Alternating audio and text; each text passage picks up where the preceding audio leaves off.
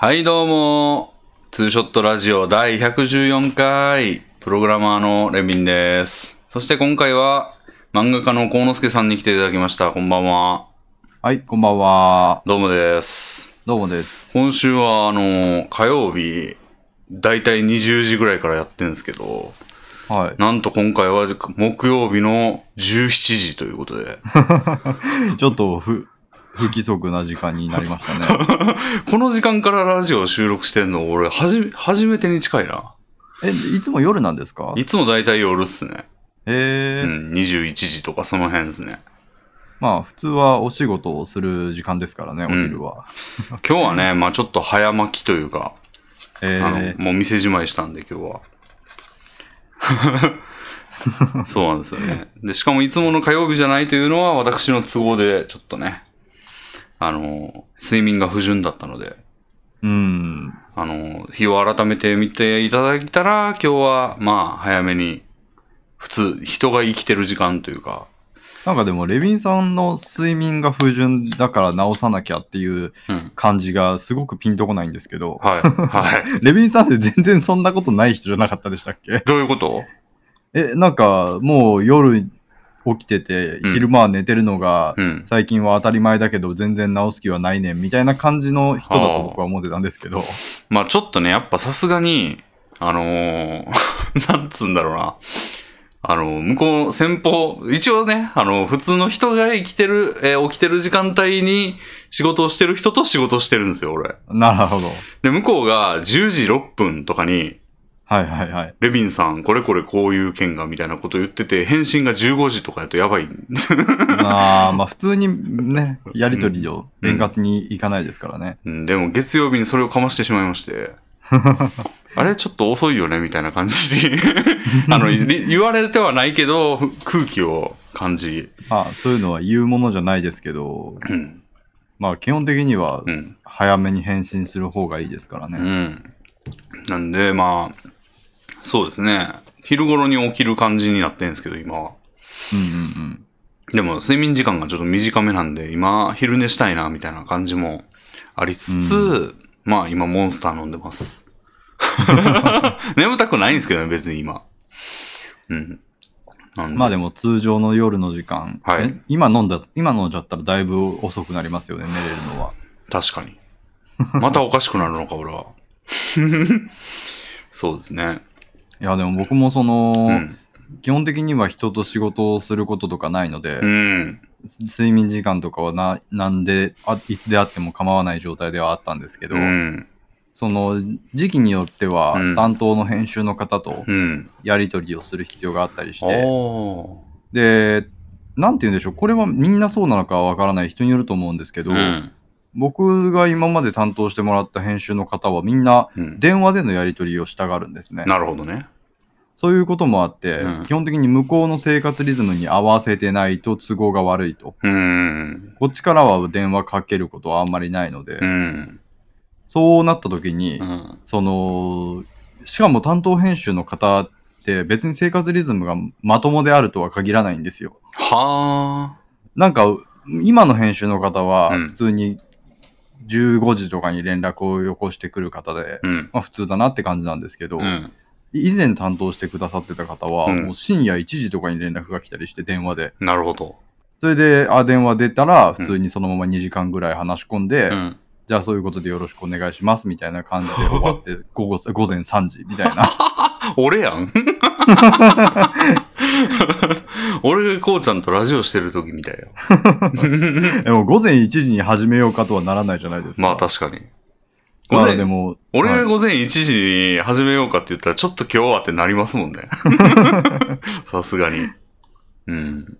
でもだからへ生漫画編集者は大変なんだろうなと思いつつも、うん。やっぱりちょっといろいろと人とのね、やりとりが発生すると生活リズムは気をつけないといけないですよね。さすがに1時とかが状態化って誰に対してもそうしてたらなんか評判も悪くなるんじゃないですか、さすがにその人も。うん、よくわかんないですよね。なんかでも、実際、うん僕がそれに対して強く言えない理由として、その時僕は昼夜逆転状態というか、うん。午後1時は普通にピークタイムだったんですよ。うんうんうんだからなんか、もう漫画家はその時間帯起きているものになっていくのかもしれない。それを向こうはもう言わずとも知っていて。うん。でもまあ一人でやるタイプやったらいいですけど、アシスタントとか雇ってる方だとね、やっぱどうしても、うん、まあそうですよね。そんな変な時間になったらなんか、時間外手当が？みたいなとか、普通にそんな時間には稼働してねえよって人が減ったりとかするかもしれないしね。まあ基本的にやっぱり異常なんでしょうね、うん業界が。うん。で昼間起きんのって合理的ですしね。普通に。そうですね。店とかも開いてるし。そうなんですよね。で、日の光を浴びるのもいいことやし。うん、結構昼夜逆転生活とか送っていて直そうって思う気持ちになるうん第一の理由はそれですね。うん。ああ、お店がやってないみたいなのが3回ぐらいあると、うんうんうん。それはもうそろそろ直さないとなみたいな。そう、うちの近所のマクドナルドも最近、あの、24時間営業だったのが、なんかと、とうとう6時から、あの、24時までって、24時間じゃなくなりましたね。ああ、うん。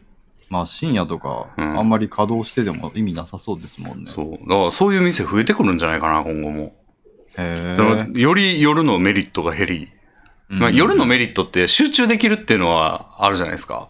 そうですね。集中できるし、なんだろうな、雑念にあんまり、ツイッターとかもまあタイムラインがあんま動かなくなるし、あなんか、あの、やりやすいっていうのはあるんですよね、やっぱあ、。確かに。で、その恩恵のみ一点張りで、あの、うん夜起きてたところが、まあ、なんか、メリットが減り、デメリットが増えってなって、昼起きた方がいいな、思考になってきたが、体はそのままみたいな。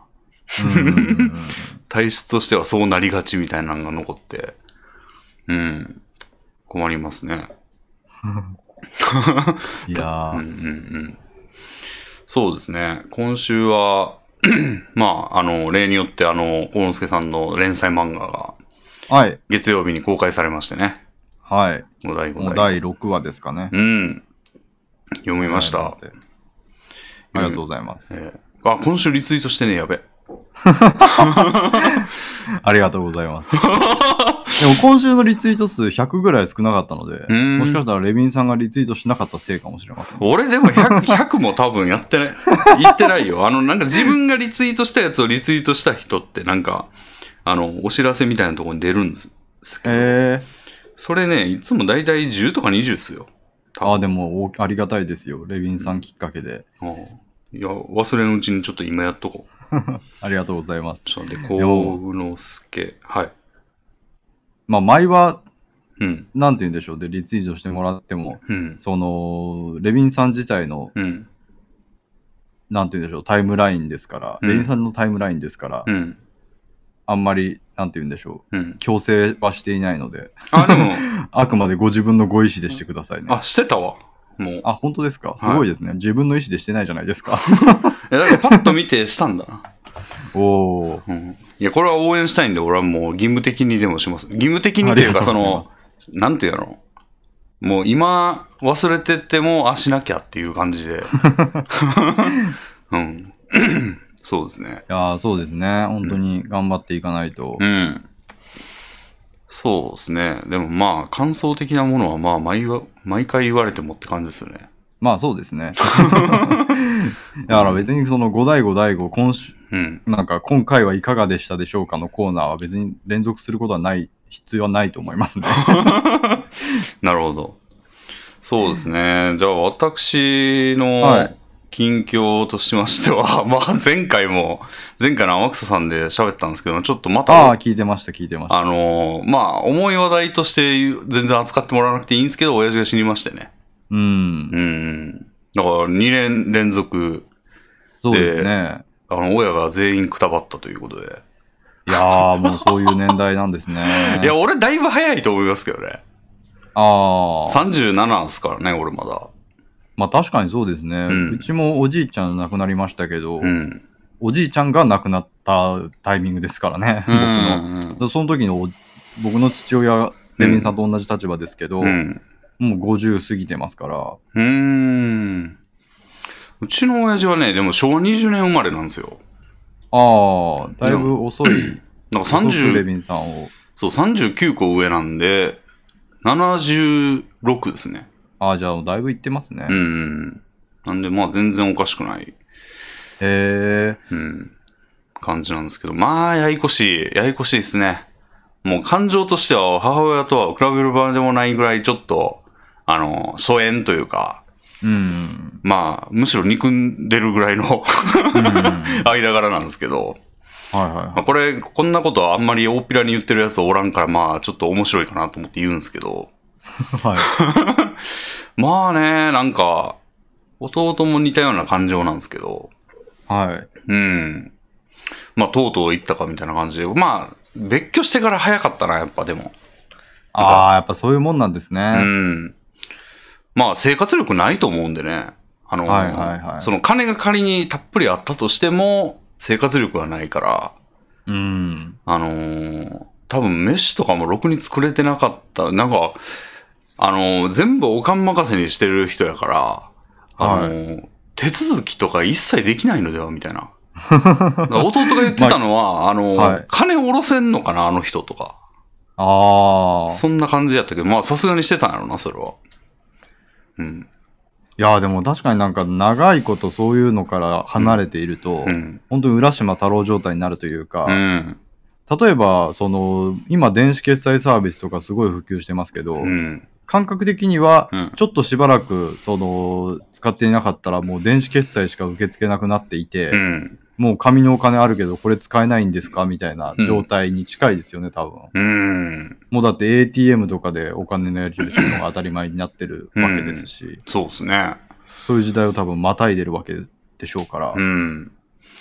で、もうどうなってんのかよくわからなかったんですけど、まあ、この前回もちょっと言いましたけど、まあなんかトイレでやったらしくて、突入したらもうなんか結構半年ぐらい経ってんじゃねみたいなうん。感じやったんですけど、現場は弟も見てないということで。まあ、そうですよねう。ん。だから警察と管理会社が、まあ突入してみたいな感じらしいですね。そのドアぶち破るけ許可だけ弟に取ってみたいなうん。感じだったらしいんですけど、これがね、まあ、だからもう一切感知するつもりはないみたいな感じで弟も。うん。うん。なんで、まあ、それでもやっぱりいろいろとは手続き上のい。うん。やわや問題はいっぱいありますからね、これからも。まあでもどうなんでしょう。ないんじゃないですかね、あんまり。まあ、相続放棄の手続きを、それだけっすね。しうん。で、それ絡みで、ちょっと一個、はいその前回の天草さんの時には判明してなかったやつがあって、はい。あのね、相続放棄、まあ俺、はい親父の財産増強の概略としては、はい。持ち家があると。はい。分譲マンションの持ち家があって、うん。ローンがあるんですよ。うん。で、その他、わからんけど、借金もしかしたらこさえてるかも。うん。わかんないですけどね、これ。俺らが出た、あ、俺らっていうか、弟が出た、出て行った時には、うん多分なかったと思うが、生活苦でしてる可能性がある。うん。みたいな状況なんで、もう相続放棄一択なんですけど、はい。なんか、固定資産税ってあるじゃないですか。はいはいはい。あの、持ち家やったら別にローン払ってる最中だろうがなんだろうが、はい、あのーまあ、固定資産税って払わないといけないんですけど、はい。それがかかってくる可能性があるんですよね、放棄しても。えー、放棄してもですか？はいはいはい。なんで？これ、なんかね、死ぬじゃん、ないですか。はいで、放棄するでしょ。はい。で、それが、なんつうんだ、年始をまたいでるとき。つまりはあ死んで相続がわ誰に行くのっていう保留の状態が年度をまたぐと、あ放棄しても相続権があるやつが払わないといけないらしいんですよね。あ。あ、じゃあ、それは、うん。とりあえず、うんえっ、と1、一年分というか、その間の期間分ってことですか？1年分じゃない？ああ。うん。1月1日起算らしいんで。へえ。でで、結構行くんちゃうみたいな感じなんですよね。そうですね。この制度意味不明じゃない？相続せえへんのに。そうですよね。うんで、物件価値がね、まあ言うてね、500から1000万ぐらいはあるんですよ、多分。うんうんうん。ただローンの方がまだ残ってんですよね、現状。まあ、うんだから相続放棄一択ってことですよね。そうそうそう。でも、その物件価値に対する、すあの、そう、えー固定資産税は発生するんですよ。うん。で、物件価値が、まあ、ね、固定資産税だいたい1から1.4%ぐらい。うん。なんで、1000万やったら10万円ですよね。へえ。で、相続人って、まあ多分俺と弟なんで、うんうん。半分こしてもまあ5万ぐらいかかるかも。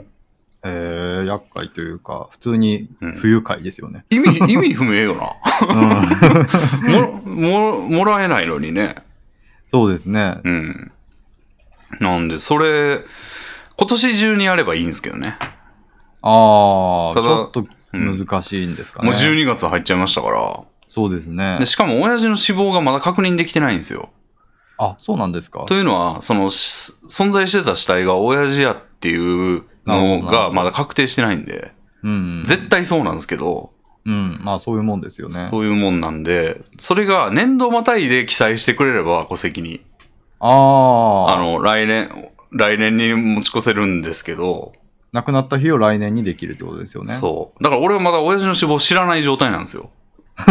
なるほど。うん。弟も知らない状態。じゃあまだ手続きできないんですね。うん。でもそれがじゃあギリギリ12月31日にあなたのお父さんでしたよってなったら、うん手続き可能時間は24時間になるわけですね。そう。で、絶対受理されないですよ。その、受理までに1、2週間かかるんで、裁判所でも。ああ、なるほどなるほど。だから積んでんすよね、そこ。へえ。で、これ。それじゃあなんかお願いした方がいいんじゃないですか、その、そういう事情があるので、うん。うん。父親だ、死亡診断なりうん。が、うんその、の記載する日時を1月1日にしてほしいんですっていう。えっと、それは行政がやるんですよね、多分。あのー、はあ、はあはあ、警察とかうん。がやるんで、そんな指定は多分できないですね、こっちから。えー、そうなんですかねなんかダメ、だダってしメことでも言ってみたら。し死んだ日を操作してくれって言ってるわけですよ、こっちは。でもなんか手続きの結果、うん死んだ日が決まってくるわけじゃないですか。その、な司法解剖なのか知らないですけど。それはでも、行政が勝手にやることやから。俺らが制御できることじゃなくて、制御しようとしたらむしろ死体遺棄みたいな、死体遺棄とかになっちゃうかもよ、こっちが。そう、えー、こっちが、それは意味わかんないじゃないですか。だって隠蔽してるとかそういうことやん。ええああ、うーん、なんか、いや、だから行政の人にお願い、お願いですよ。お願いをするので隠蔽じゃないじゃないですか。お願い聞くわけなくない？だから聞いたらなんか問題になりそうじゃない？むしろ。結構なんか、行政というか、役所の窓口の人って割と、うん。なんて言うんでしょう、融通聞くイメージありますけどね。うーん。まあ、なるほどその辺は、まあ確かにダメ元でじゃあちょっと、なんか弟になんかその辺どうなってるみたいなの聞こうかな。だって事情になんか不愉不可解感が結構あるじゃないですか。ああ、マジ意味不明ですよね。しかも向こうの手、なんか、その手のひら、うん指先一つでうん済まされる状態にあるじゃないですか。そうなんですよ。12月後半期に死体をかく、死亡を確定されてしまったら、うん。確実に固定資産税が払われることになるじゃないですうか。ん。そのなんか、向こうの手のひらの上感の違和感は多分向こうも知ってると思うんですよ。いや、わかんないんじゃないですか。こっちが放棄するかどうかも知らんし、多分。ああ、いまあでもプロですからね。なんか、うん。そういうものだったりするんじゃないかなーってちょっと思いましたうけど。ん。まあ、多分聞いてくんないと思いますまあ、が。難しいですかね。うん。なんで、ほんま最後っぺがクソうざいなって感じで。うん。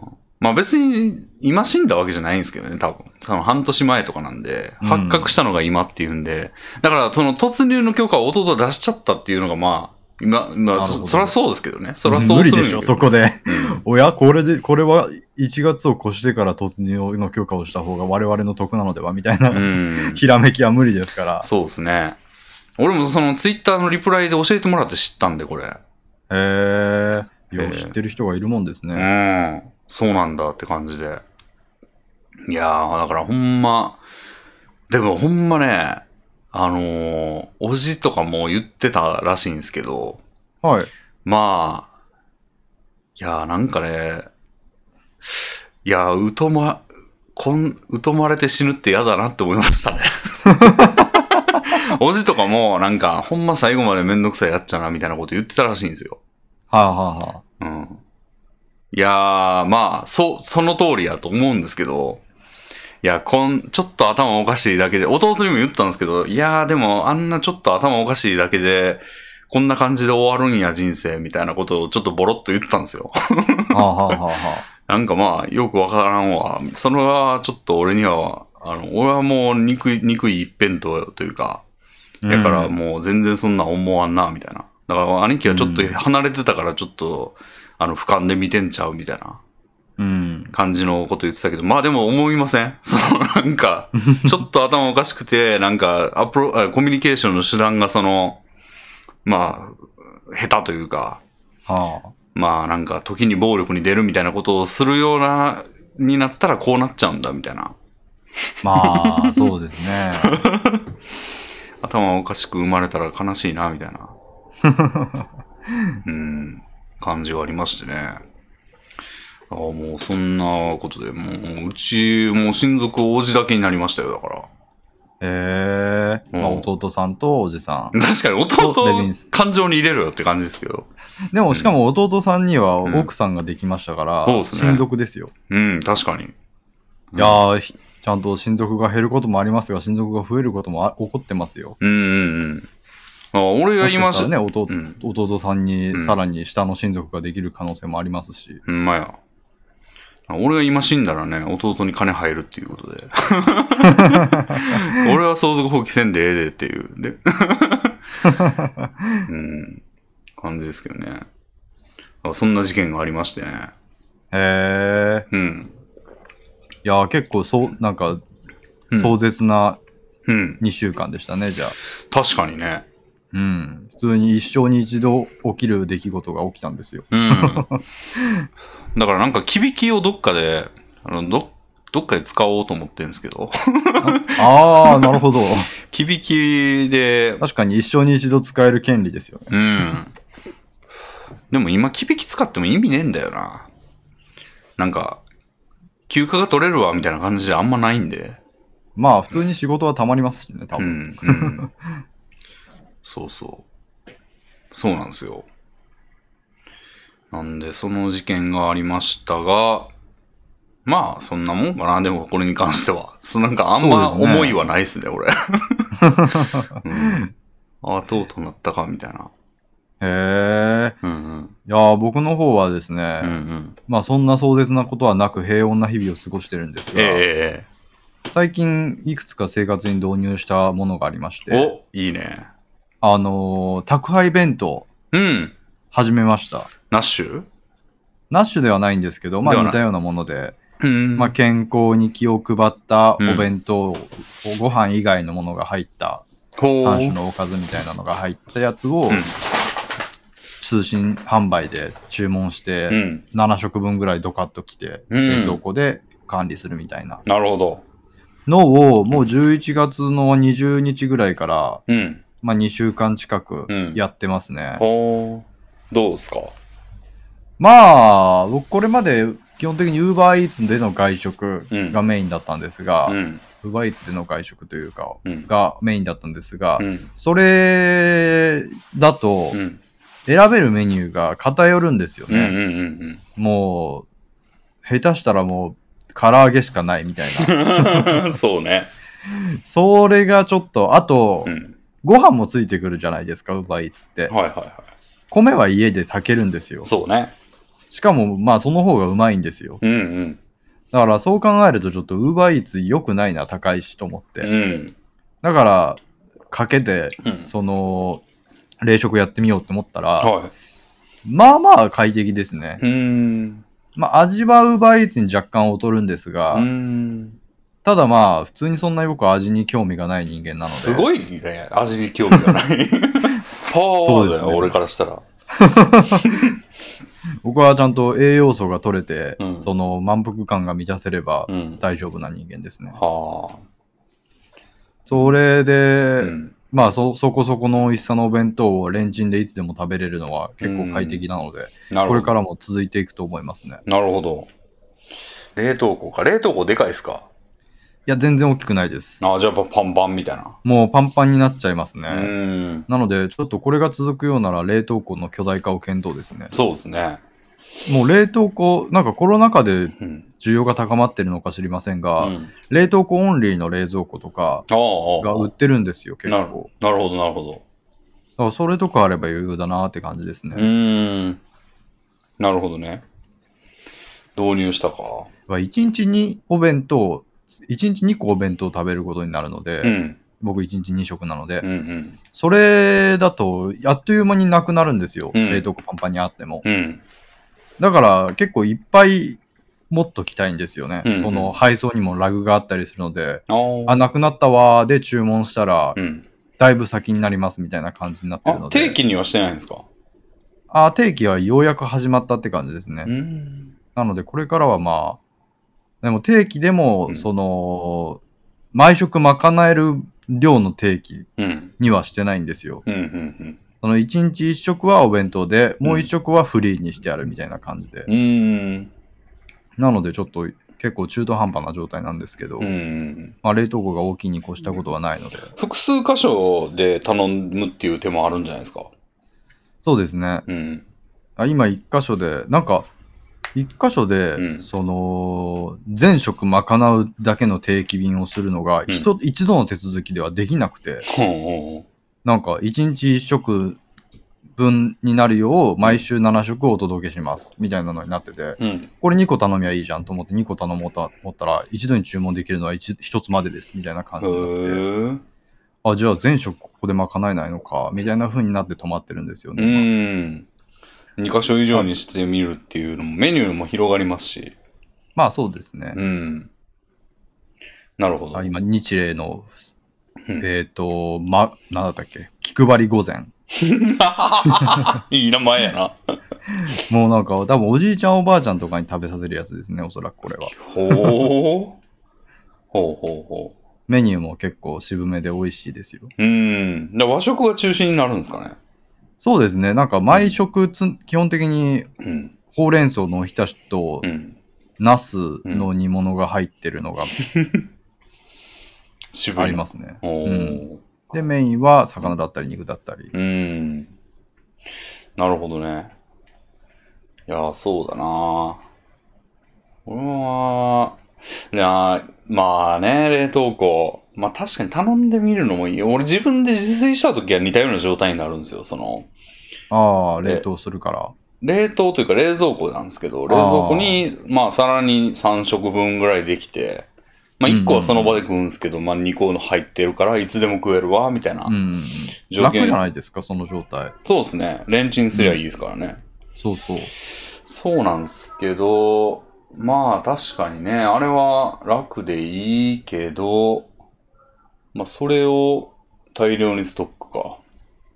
そうですね。ね。うんなのでもう僕は UberEats ももうここ2週間ぐらいほぼ頼んでませんし、うん。その買い物にもうん出かける頻度はぐっと下がりましたね。ああ。で、買い物に出かけないからうん余計なお菓子とかを買わないんですよ。うんうんその結果おやつも減って、うん。普通に僕体重3キロぐらい減りましたね。なるほど。いや、俺はもう今余計な外出が多いんですよ、ほんま。余計なっていうか、その、腰、ケツを揉んでもらいに行ってるんで、ああ、その帰りにちょうどスーパーがあるんですよ。そうですね。めっちゃいらんもん買ってますよ、リンゴジュースとか。あの、豆乳バナナとか、ああ。おはぎとか、ハバネロとか。いやー、終わってますね。終わってるでしょ？そうなんですよね。でも最近は月水銀で行ってて、あの、ケツ揉んでもらいにね。そうですね。外食が外出するってなるともうそれだけで結構リスクですね、じゃあ。うん。買っちゃうんだよなうん。よくないですね。まあ、なのでね、うんその、結構食に関してはうん。満足度の高い日々を送ってますあね。あ、それであとまあうん。今のとはちょっと矛盾するようですけど、うん通販で、うん。ヨックモックを買いました。なんだそれ。ヨックモックってご存知ないですか？ご存知ないですね。あの、お菓子なんですけど、あれ？はい。缶詰に、あ、缶に入った、なんて言うんでしょうね、その、お、お歳暮とかお中元とかそういう贈り物によく使われるうん。クッキー菓子、缶クッキーですね、要するに。ああ、今ググりましたけど、なるほど。そうう、ん。そういうのがあって、うん。それが、なんか、最近コーヒーとか紅茶をガブ飲みするので、うん。その時に食べれるお菓子があったらなって思って。これなんか似たようなやつ、なんかルマンドみたいなやつじゃない、うんうんうん。ありますね。ちょっと似てるやつが、ブルボンの。なるほどね。まあ、あれらはスーパーとかで買える袋菓子うん。ですけど、うん。それの多分ちょっとハイグレード版ってことになるんですかね。うんうんうんうん。なるほど。あの、うん。島岡さんのうん。配信で、うん。あの、合宿ってやってたの分かります、うん。ゲーム合宿ね。うん。そう、あれって、うんその視聴者の方がうん。送った箱を島岡さんがルーレットで開けてっていうことをさしてるんですけど、うん。視聴者がそのお菓子とかをうん。通販で送るんですよ。うん。で、通販で例えばルマンドとかってあんまりないんですよね。むしろ通販であるものってそれこそヨックモックとか、うん。そういうお歳暮とかに送るようなちょっとした高級菓子うんうん。が多くて、うん。島岡さんがそれを食べるんですよ。うん。もう羨ましくなっちゃって。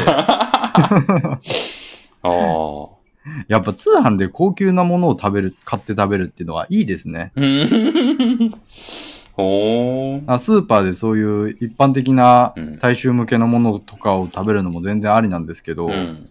やっぱりちょっと特別感があるので、高級お茶漬けとかあるわけですよ。はいはいはい。高級なそういうおかず缶おかずの缶詰とか、うんうん。あそういうのとかはあんまりスーパーで売ってないので、うん。ちょっと今後はそういうのも使っていくかもしれません。ほー。え、でもなんか、なんやろその、あんまり腹が満たされればいいみたいなやつとは 反しそうやねんけど、その際は何なんでしょうね？あのですね、うん食事と、うんあのおやつは違うんですよ。うーん。食事はもう義務で、うん。おやつは、うんそのふ趣味というか、あなるほど価値なんですよね。確かに栄養が主眼なんですよね。そうそうそうあの食事は。うんだからお腹が空いたなっていう時に食べるべき食事とかは、うん。もう別に特にもうお腹が満たされればいいやって感じなんだけあど、あ。そういう仕事中につまむとか、そういうものは美味しいものの方がいいと思っちゃいます。なるほど。だから解きは、そういう栄養とかいうことから解き離れた、たれたやつは、もううんいいものがいいみたいな。そうなんですよ。なるほど。しかも、うん、やっぱりその、食事として食べるものだと、うんいいものって要するに手作りだったり、うん。うん。外食の出来、出来、あなんか出来たてのものだったりとか、そういう付加価値になってくるじゃないですか。うんうんだから選びようがないんですよね、そのいいものを、うん。うん。結。局。うん。お菓子とかだともう別にうん。買ったもの普通に置いといていつでも食べれる状態のもので、しかもいいものっていうことになるので、うんうんうん。そんな感じですね。あ、それ確かにわかるんですよね。その、前にね、俺、このラジオでも言ったんかなあの、削り節みたいなやつ。はい。あの、鰹節なんだけど、うんうん。あの、ビーフジャーキーみたいな感じにな,、はいになってるっていうやつを、なんか会社の人が美味しい美味しいって言ってて、で、はい。一袋1000円ぐらいするんですよ。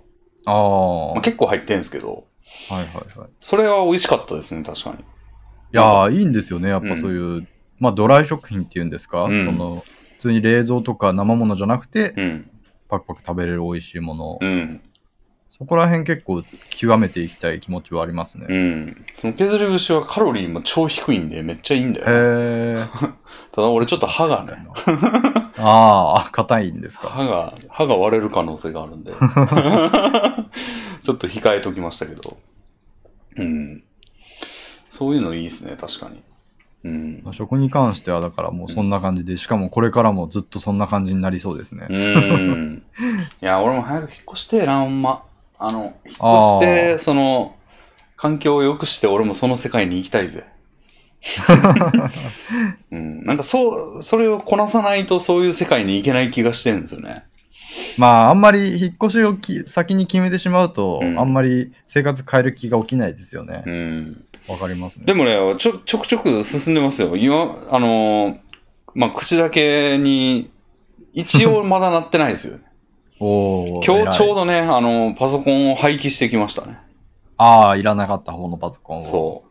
なんかね、ああいう世界でもね、なんか例えばパソコンの廃棄って言ったらさ、あの、はい。なんか自治体に依頼して、なんかうんちょっと有料なんじゃないのみたいな感じで特別に送んないと捨てらんないんだぐらいの知識はあるじゃないですか。はい。でもそういう世界というか、こう知ってても、じゃあはい具体的にって1枚ペロってめくったら、知らんこと多いですね、やっぱ。いや、ほんとそうですよね。いや、例えばね、なんか、まあなんか PC 系のやつってモニターとかパソコン本体とか。はい。で、PC リサイクルマークっていうのがついてないと、あの、まず、有料どっかしらで有料になるんですよ。で、PC リサイクルマークがある場合は、その、なんか 3R とかいう、その、3R って数字の3にアルファベットの R っていううなんか社団法人みたいなのがあって、そこがもうなんか一手に引き受けてるみたいな。ことで、そこに PC リサイクルマークございます、型番はこれこれで、みたいな風に送ると、向こうから U パックの伝票が送られてきて。で、それペタって貼ったらもう集荷なり持ち込みなりで送れるんですよ。へで、捨ててくれるみたいなのがあるんですけど、でもそのフローが使えるならいいんだけど、俺の家にあるものにリサイクルマーク一つもなかった。はいはいはいはで、い。それはどういうことかというと、なんか、ついてないけどもらえるみたいなパターンもあるんですよ。へこれえ。よくわかんないでしょ。あの、うん例えば LG っていうメーカーがあるんですけど、はい。このメーカーは基本的にモニターとかには裏にその PC リサイクルマークついてないんですよ。でも、じゃあ有料で捨てなあかんのかっていうとそうでもなくて、うん。なんかその 3R に、あの、聞いてみると、その、なんやろ、型番とシリアルナンバーを教えれば、リサイクルマークのシールもらえるんですよ。へえ。後付け。そうそう、なんか多分そういうフローにしてるメーカーが何個かあって、なるほど。だから俺は、うその、捨てるやつの裏側を見て、あ、ないって思ったけど、調べたらそういう制度があるってことで、型番と CD、シリアルナンバーを書いて送ったら、先日、あの、シールが2枚届きまして、へえ。で、それをペタペタって貼ったら、その、さっきの U パックの伝票をもらえる流れに合,、うん合流できるんですよ。へえ。なんで今その伝票待ちの状態。わあ、でも結構めんどくさいですね。めんどくさいです。で、もう一個の方はもう、こっちはまあちょっと残念な方で、はい、あの、俺パソコンの本体はサイコムっていう BTO っていうそのパはいはい。パーツをポチポチ選んで買うタイプのはい。ところで買ったんですけど、そのパソコンは2台あるんですね。はい。で、それ捨てたいんだけど、サイコムは、その、もう全然 3R 関係ないフローで、うん。あの、うん私の会社に送ってください。私らが処分します、みたいな。なるほど。で、え、それ、あの、なん 3R は？みたいな感じなんですけど、多分、サイコムは、その、規模が小さいんで。そういうのやんなくていいみたいな感じなんかなと思うんですけど、だから送料は負担っす、こっちが。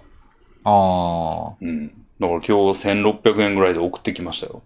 へえ。でもまだもう一台あるんで、なんかもう一回。だからね、あの、段ボールに入れて送るんかなと思ったんですけど、はい。なんか、しあの、視聴者の人が教えてくれたんですけど、ゴミ袋にめっちゃ包んではい。持っていけばもうそのまんま送れるらしいんですよ。え、郵便、郵便というか宅配でですか？そう、U パックで。へえ。で、やってみたんですよ。その30ぐらいにして、はい。で、ぐるぐるって巻いて、で、あの、なんつうんですかね。あの、コロコロの車の荷物運ぶやつみたいな。台車じゃなくて、キャリーカートみたいな感じのうん。やつに乗せて、郵便局まで行ったんですよ、とことこ。はい。で、あの、送ろうとしたら、はー、はいはいはい、じゃあ、えー受け付けます、みたいな感じで、へえ。あの、郵郵便局って、あの、はかりあるじゃないですか、あの、はい。窓口のところに重さ測る封筒とか載せるやつ。あれに載せてくださいって言われて、ああ。俺はパソコン本体をうおーって抱えて、そのはかりの上にドンって置いたら、はい。意外とパソコン本体なんか12キロぐらいだったんですけど、ああ。12キロだから30キロ以下だから送れますみたいな。へえ。で、高さとよ、は、あの、高さと横幅と奥行きの合計が1.7メートル以下うん。だったら何でもいいみたいな感じだったんで、まあ1.2ぐらいだったんで全然へえ。送れるわ、みたいな感じで受け付けられてもらいましたね。うん。のいや、でも本格的な捨て方してますね。でもこれ 多分、だ誰もがこれやることになるんでしょうね。捨てる人。んまあ、それが一番、なんて言うんでしょう。うんその、間違いのない捨て方なんでしょうけど、うん。まあ、東京だとそうなのかな。なんか、うん。普通に、燃えないゴミとかで袋に入れて出しちゃっても回収してくれそうな気がしますけどね。うん。パソコンはダメなんじゃないかな。あダメだったのかな僕なんか前のモニターとか普通に袋に入ったから、うん 不燃ゴミを袋に入れて、ゴミ出しの日に出したら持ってってもらいましたね。うーん。なるほど。多分だからなんかリサイクルとかそういう観点から推奨されるうん。方さ方式はうんうんそれで間違いないと思うんですけど、うんうんうん。多分ね、もう東京とかは、なんかそういう不定の輩が問題みたいになって、うんでありそうありそう。多分もう持っていかないという強硬な姿勢になってると思うんですよね、おそらく。多分そうですね、東京だとうんありそなんで、まあ多分、これが、これが唯一の方法なのではっていうう。そう感じで。なんですよね。前のところ住んでたのはクソ田舎だったので、うんうんもうそういう、なんて言うんでしょう、インフラが整ってないんだと思いますね。うんうんうんなんでね、で、そうですね。まあ、その方法で、だから、とりあえずパソコン系は送り出して、で、あいやーもうじゃあいよいようん。残ってるものは、大きいものはあるんですか、まあ、結構あるんですけど、あの、はい一応ね、あの、ファーって見て回っただけなんですけど、家の中を、あの、うんうん軽く。で、もうリスト化しましてね、その。粗大ゴミになりそうなものを全部リストにして、で、とりあえず、今すぐなくなっても困らんもんを、え？今すぐなくなっても大丈夫なもうんうん。のを、あの、なんか10個ずつ申請できるんですけど、うち、あの、荒川区はインターネットで。うん。とりあえずその中の、リストの中からまあ、すぐ出せそうなもん10個を予約しましたね。すごい。なんで進ん、でますね。あとやることは、あの、12月半ばぐらいなんですけど、回収日が。は1ヶ月先ぐらいまでしか予約できないんですよ。い。いやー、そうですよね。うんうん。なんで予約、とりあえず予約入れて、えーその10個のものを、あの、有料のシールペタペタ貼ってうん。出すっていう手はずになってますね。いやー、頑張ってください。これはあと、まあ、2、3回か4回ぐらいやれば、もう家の中のもうだいぶなくなるんじゃないかな。いやー、じゃあ、まあ、あと3ヶ月ぐらいですかね。いろいろ頑張ってもうん、うんうん。3ヶ月後に西日暮里脱出編が始まるわけですね。でもちょうど引っ越しシーズンなんですよね、その時ね。確かに。でも逆になんかいい物件も開放されるのではみたいな。いや、それは本当あると思いますようん。うんうん。全然違うと思いますね。だからちょうどそんぐらいをターゲットにした方がいいかもしれない。うん。で、まあ、柏市っていうところに住もうかなって、今、目論んいやでまー、す。うん。いいとこなんだそうで。うん。天草さんのね、おみお墨付きもいただきまして。うん。っていう感じで。いや、なんかまあ、ほんまちょっと、うん。なんか金使おうと思ってね。いや、本当そうですよ。何のためにお金をうん貯めてるんだって話ですよ。うん。そうですね。まあ、ある程度の、だから自分の中で基準値を決めて、はい。これぐらいは置いとこうみたいなうんのを決めたら、もうそれを超えた分はもうガンガン使っていきたい気分、気持ちですね。いや、本当そうですようね。んまあ、ちゃんと普通に働いて生きていればお金は入ってくるわけですから、うん。うん。そこは循環させていった方がうん。健全ですよ、多分。うんうんそうね。で、資産運用とかの方法もあるけど、まあ、それはめんどくさいんで、俺は。そうですね。うん。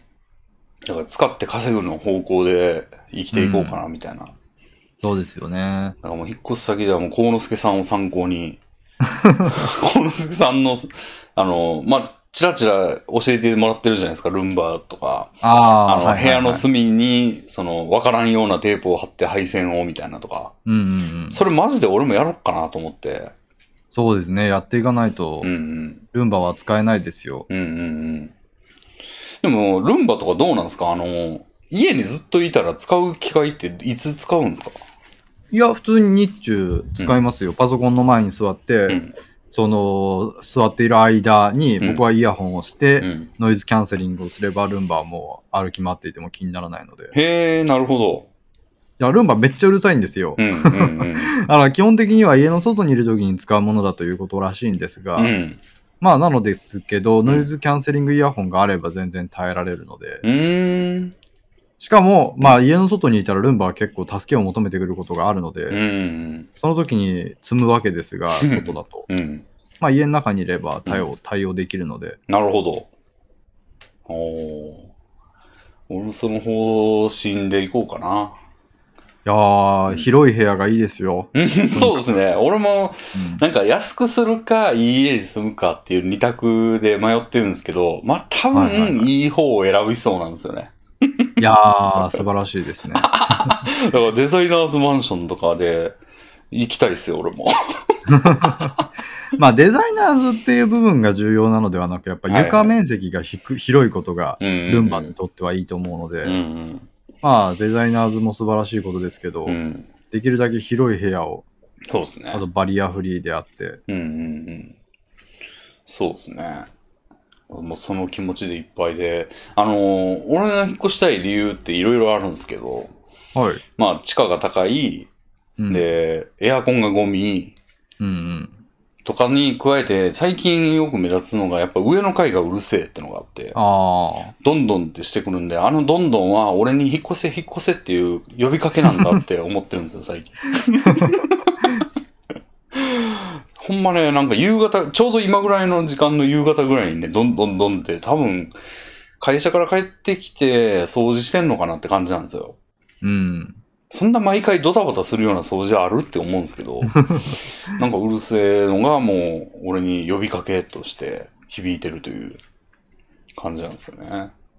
まあ、それはもう上の階に人がいる環境だったら避けられないものですから、うん最上階しかないですね最上階、5階建てぐらいの最上階に住みてえな、みたいなうんうんうんうん。感じで。エレベーターが使えてってことですよね。うんうんだから僕もあのスーモで探すときは、うん。うんまず最低条件として鉄筋コンクリート、最上階角部屋エレベーターですよ。うん。そうなりますよね。で、スーパー1000キロが1000 1000メートル以内みたいな。うんうんうんうんうんそうですね。いや、ほんまそれで。いや、俺もやりたい。早く。まあ、広さがある程度うん。狙ってるんだったら、うん最上階角部屋にした瞬間、ワンフロアになってる可能性もありますね。ワンフロア高そうだな。ワンフロアはまあでもありますよ。全然そんなに高く。あのね、うん。ピラミッド型になってる家ってちょこちょこあるんですようね。上に行くほど狭くなる物件。うんそういうところだと、うんもう最上階がなんか29平米のワンルームなんですけど、ワンフロアですみたいなところとかもあったりして、なるほど。あたまに結構掘り出し物件はあると思いますうね。ん。いやー、ワクワクしますね。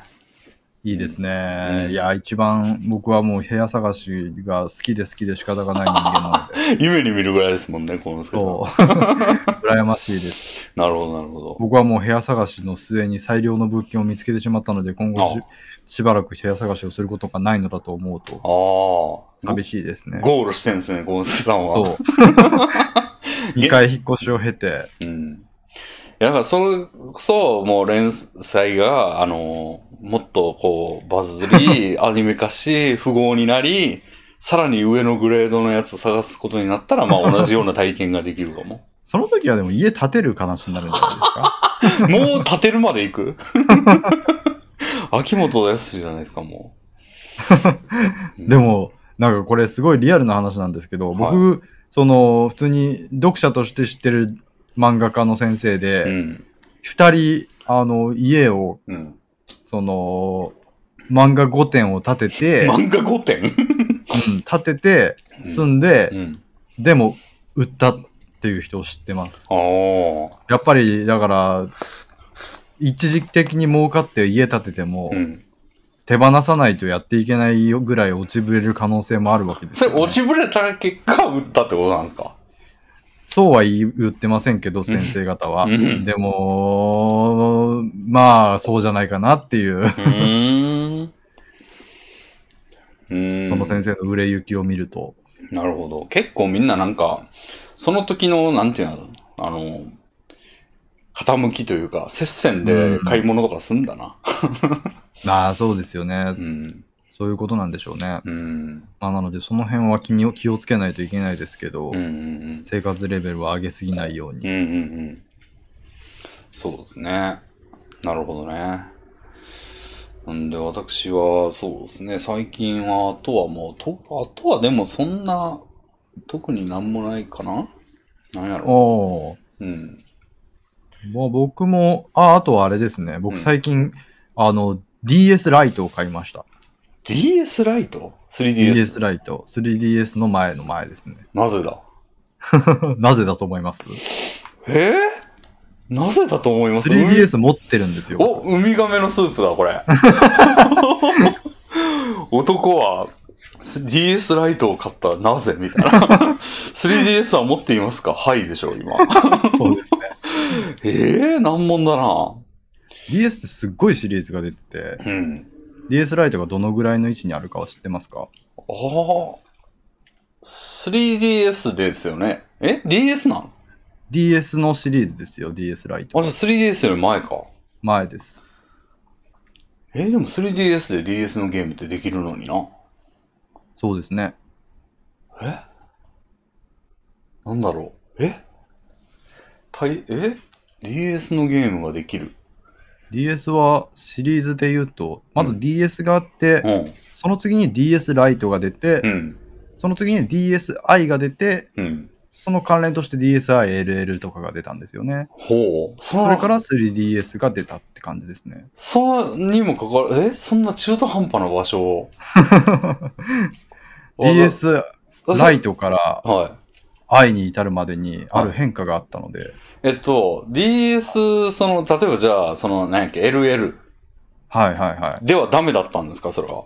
そうです。僕 DSi-LL でもよかった、いいのかなと思ったんですけど、ん DSi-LL はダメだって思って、おおその2個前の DS ライトにしましこれは、めっちゃ両門じゃないですか、ウミガメの。LL ではダメだったんですか？はい。あえー、みたいな。た。これ、両門にか、両門に感じてるのは今だけな可能性もあります。なんだろうな。DS ライトにしかない機能が良かったからですか？その通りです。その通りです。?DS ライトがわかんねえんだよな、でも。DS ライトから DSi に至るまでに、うん。一応それは DS ができるゲームとしては変わらない。3DS ほどの変化ではないマイナーチェンジうん。機種なんですが、うん。その際にちょっと変わってしまったんですよね。へえ。なんだろ DS でやってました？う。DS やってましたよ。じゃあ、想像つくんじゃないですか？DS と DS、3DS を比べたらもう一目瞭然ですよ。DS と 3DS を比べたら、なんだろう。え？なんか違いあったっけ ?DS と 3DS。でか、でかさ？まあ、でかさは気になりましたね。DS じゃなくて DS ライトを選んだのはでかさきっかけですね。DS でもまあ良かったです。けど DS ライトにしました。うん？DSi は以降は論外でした。えー、なんだろう？えー、一目瞭然なのか？そうですよ。想像したらパッとわかる、わかる人にはパッとわかると思いますね。3DS や DSi ではダメなんですよね。3DS や DSi ではダメ。DS ライトがどんなんか分かってないんだけど、折りたためるやつ？はい。DS ライトと DS はほとんど同じと考えていいですよ。ほう。ちょっと小さくなっただけです。ほー。なんやろう。出力できる？とか？出力っていうと画面のをモニターにとかってことですか？うん。もともとできそない機能は多分何にもできないと思いますね。なるほど 3DS であっても。うーん。ちょっとわかんねえな。これは僕は、あのーうんそれ以前 DS よりもっと前の、うん。うん。えっ、と、アドバンス SP とかアドバンスでもよかったんですよ。あ、アドバンスができるんだ。そうなんです。なるほど。はいはいはいはいはい。あー確かに、それはわかる、分かって叱るべきだったな。でしょ？なるほどなるほど。う ?DSi でアドバンスが廃止されちゃったんですよね。ーん、なるほど。うん、だから ILL が一番画面が大きくて綺麗でよかったんですけど、うんうんうんだから DS ライトがギリだなっていう。うん。うーん。ああ、じゃあアドバンスのゲームでやりたいゲームがあったんだ。そうなんですよ。ほう。なあんだろうの、ふ二つ買いまして、うんうん。えっ、と、ドラクエモンスターズ3って知ってます？ほうほうほう。存在ドラクエモンスターズの1は、うん。うんえっ、と、テリーですよね。ゲーム、ゲームボーイでしたね。そう。で、それが、その次がイルルカ。うーん。で、3がアドバンスで出てるんですけど、し存在はって感じですか？存在はって感じですね。これはキーファが主人公で、はこれが結構、あの、ゲームボーイドラクエシリーズを終焉に導いたうん問題作でして、ほ 結構ね、いろいろと変化が加えられていて、う。うん癖があって面白かったんですよ。へえ。それを僕は小学生の時に初めて買ったゲームでう、ん思い出深い作品だったのでやりたくなったので、うんうん。うん。これやろうと思ったら何すればいいんだと思っていろいろ調べた結果、うん DS ライドが必要だってことになり、ソフトと一緒に買いました。バーチャルコンソール的なやつには全然ないんだ。スクエニのゲームってないんですよね、バーチャルコンソールに。はあだからもう本作作品を、本体を買わないとダメなんですよ。なるほど。ドラクエ3とかですらそうなんですよ。なるほど。結構厳しめなんですよね。だから、あともう一つは、うんえーっと、トルネコ2です。ああ。トルネコ2もアドバンスで出て、PS で出て、うん以降、それ以外ではできないソフトなので、うーん。その辺を遊びたいなと思って買いました。なるほど。はあ。それをもう、昨日、昨日ようやく届いて、うん。遊びまくってますね。なるほどね。あ、そういえば、なんか、コンスケさん、ニューワールドやってたじゃないですか。はい。いあれ、最近どうですか？や、全くやってないですよ。ああの、ニューワールドやってるんですよっていう言った2日ぐらいにはもうやめてたと思いまあ。そんなに？す。別にそんなに続いてはなかったです。なるほど。最近話題になってましたっけ？そうそうそうそう。最近、あの、アクティブがめちゃくちゃ減ってるっていう。まあ、バグがめっちゃ出てるっていうのは聞いてますね。うんうんうん。アイテム増殖バグみたいなのが。いや、なんか俺もニュースを見て、ではいちょっと調べたら、なんかフォーラムに、あのまあなんかあれって武器ごとに、武器がいろいろあるみたいですなんですけど、戦闘で。うんうんその武器ごとにいろいろバグがあるらしくて、武器に、それぞへれに。ー この武器にはこういうバグがあるみたいな。で、俺自分が使ってる武器に、あね、大体それがユーザーに有利なバグらしいんですよ。まあ、強すぎるみたいな。なるほど。なんで、でも、俺が使ってる武器にはないんだが、みたいな、あの、フォーラムが、にあって、で、多分、あの、アマゾンがアップデートしてバグを生んでくれるよ、みたいな 感じの受け答えがされてるっていう、なんか、ギャグみたいな、冗談みそうかたいな。そういう部分にもバグがあるんですね。うん。僕は割とトレード関連のバグが注目していて、うん。そのアイテム増殖バグで市場が崩壊して、あそのロールバックが起きたりとか、あ。うん。そういうことに追われてたりするっていう話は聞きましたね。あ俺が聞いたのは、なんか、金配りすぎたんで、あの、返してもらうロールバックを行った こととか聞きましたね。いやーせっかく市場取引が面白いゲームだったので、うん。まあでもそれが一番健全に楽しめる時間を楽しんで、うんさっさと飽きて抜けたのは正解でしたねう。ーん。なんかね、あの、今日ちょうどその、えー会社の人と飯食いに行ってて、はい。その話してたんですけど、はい。なんか Amazon って、あのー AWS っていう、まあ、サービスがすごい収益の結構多くを占めてるんですけど、はい。まあ、それにいろんな、あの、機能をね、まあ、ササーバーレンタルであったり、まあ、いろんなその、計算リソース提供とか、まあ、スーパーコンピューターみたいなこともできたりとか、うんうん。なんかいろいろ、いろんなコンピューター関係の機能を提供してるんですけど、その中の一つにあのゲーム開発みたいな、あのーうんだから Unreal Engine とか Unity みたいなはやつの Amazon のなんたらみたいなやつを、そのどっかを買収してそれを AWS に統合してなんか提供してるんですよ。で、割とその Unity Unreal Engine に並ぶようなプラットフォームというか、その開発環境みたいなのも Amazon も参入したいみたいなうんうん。意図があってんで、それ使って作られてるらしいんですよ。 New World って。 New World か。うんうん。で、ただ、でもそれちょっとやっぱ無理があるみたいな、その、ちょっと使いにくいというか。やつで作ってるから、なんかまともに開発すればちゃんとできてんのに、あの、うんそれを使う羽目になってるから、おこなんかこういうややこしいというか、あんまり精度の高くないやつができてんじゃねえのみたいな話があるらしいですね。へえ。うん。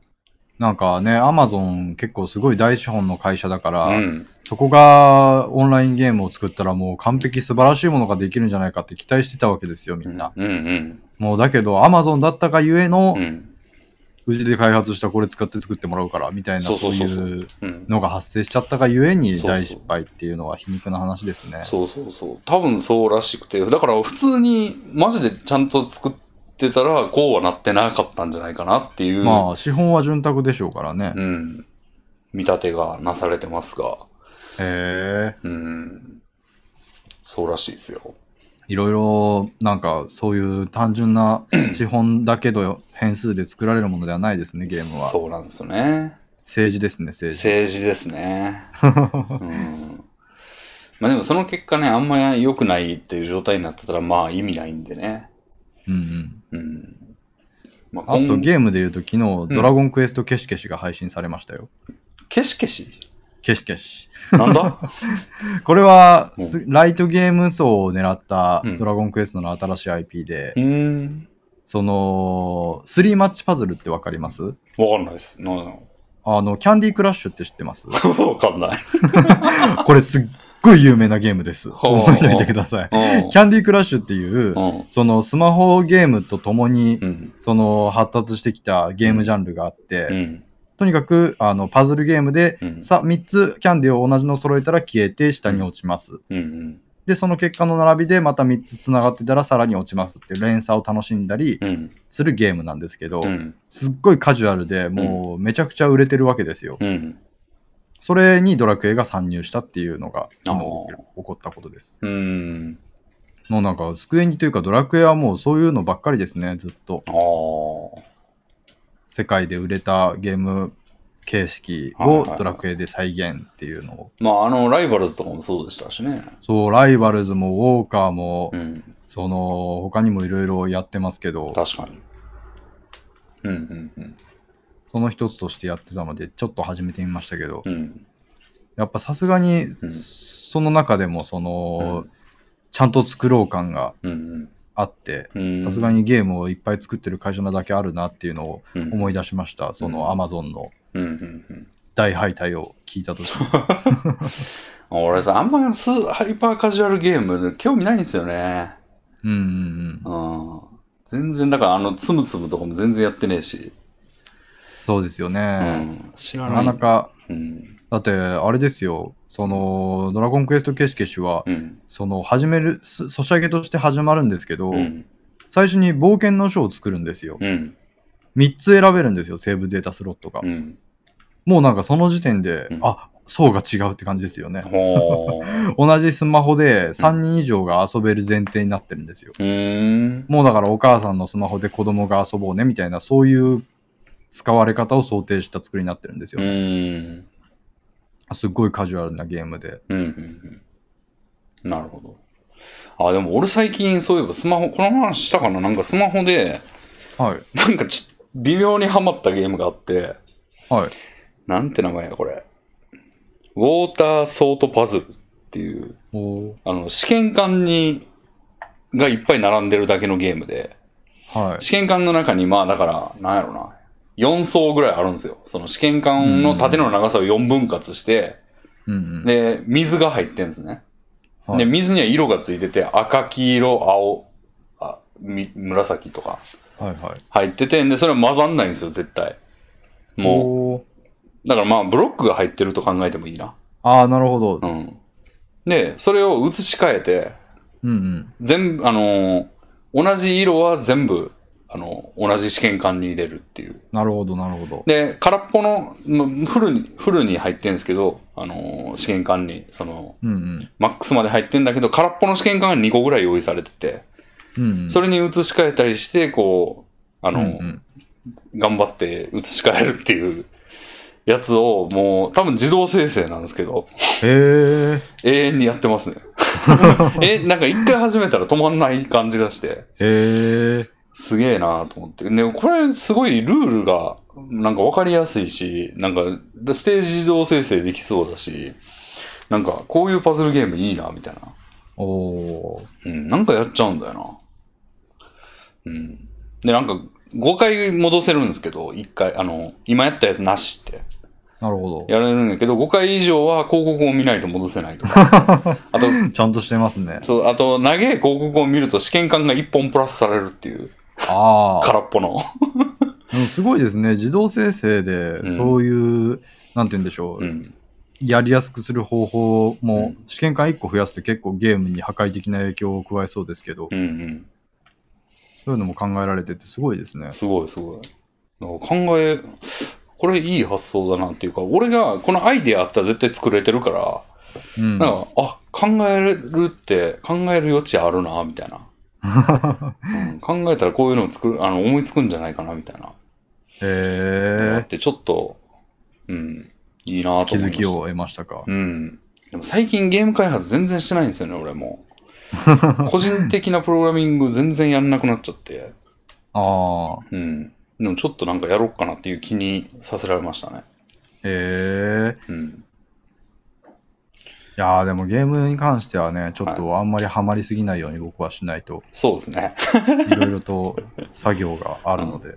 あ、でもゲームで言ったら俺あの、その、ニューワールドじゃないですけど、その、はい。FF14 の新パッチが、あのー、あさって出ますんで。満を持して。うん。明日かも。うん。えだから、ちょうど今、かはい。今、木曜日の18時ぐらいですけど、今。ー、あの、はい。ちょうど今、メンテに入ったはずで、ああ。24時間メンテですね。おお、でかいですね。新パッチを、あの、入れるためのメンテですね。もう帯同が始まってるわけですね。はい。で、まあ、土日にできるはずなんで、もう、一応、あの、強行軍でやろうと思ってますけど、えー、うん。いやー、やっぱそんだけ、だってずっとやってますもんね、ドラあドラクエや FF。いうん。やそんだけ長いことね、うんゲームに打ち込める。ものに出会えたのは本当にいいですね。まあ、若干ね、1ヶ月ぐらいやってなかった、うんうん。もう終わったんで。で、うんうんそう。で、その4連休、前の4連休、2週間前ですね、に、やろうという気力はあったんやけど、あっこで延期されたんで、ちょっと俺、ふわーって、こう、ほ なんか、冷めたんですよね、結構そこで。だかあら今、ちょっとね、そんなに情熱ないんですよね、今。あ、ああ、よくないですね。出るから、まあ、やるか、でも2日しかねえんだな、みたいな。うん。感じに盛り下がっちゃいましたけどね。まあ、でも、一応やりますね。うん。うん。なんで、まあ Discord サーバーも立てて、あの、みんなで一緒にやろうぜ、みたいな。一緒の新コードでやっていこうぜ、みたいな感じでやろうかなとおー。思っております。うん。いやーリアルが充実してますね。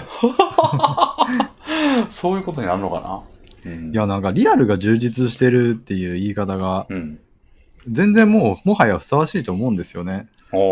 ネットが充実してればそれはもうリアルじゃないかみたいな。そうですね。ネットとはリアルだみたいな。そうですね。ねだからね、そうやって人と喋りながらゲームをする予定があり、それが楽しみっていう状態はもう充実に他ならないですよ。なるほど。うん。そうですね。それをやって、まあ、あとは何やろな。女神転生とかもやってますけど、はい。メガテン5ね、ちょっと難易度ハードを選んでしまったせいでめっちゃ大変ですね。もう敵がバカみたいに強いんで、あー、もうひたすらレベル上げしないといけなくて。うん。まあ RPG でハードモードになるとやっぱりレベル上げゲーになっていきますよね、どうしても。でもなんつうんすか、ハードってあったらハード選ぶじゃないですか。なんかハードとノーマルでイージーって、うん。度合いというか、うん、このゲームのノーマルはほぼハードだからみたいなの絶対あるじゃないですか。まあまあまあまあ。そういうのをなんかもっと示してほしい気持ちはありますね。ああ。このゲームはゲーム自体がハードだからうんノーマルでいいんだよみたいなのとかってうん。教えてほしい気持ちがあります。うん。いやでもだってえ選ぶ段階で分かんないと困るじゃないですか。いやでも一番上選びますよ、やっぱり。一番上を選ぶ選んでるんですか？いやうん。それはやばいですよ。だから、なんつ、うん。だって、あの、ファイアーエンブレムも、まあ、ルナ、ルナティックじゃねえな。なんか、一番やばいのあるじゃないですか。ありますよ。でも、まあ、デフォルトでは選べなかったんですよね、最初は。ああ、そうでしたっけ？うん。あれ、一回クリアしたら出てくるとか、なんかアップデートで出てきたとかなんですよね。うんうん。なんで、それまでの最高難易度を選んで、なるほどで、。2周目はさすがにノーマルとかでやりましたけど、はい。ストーリー見るためなんで。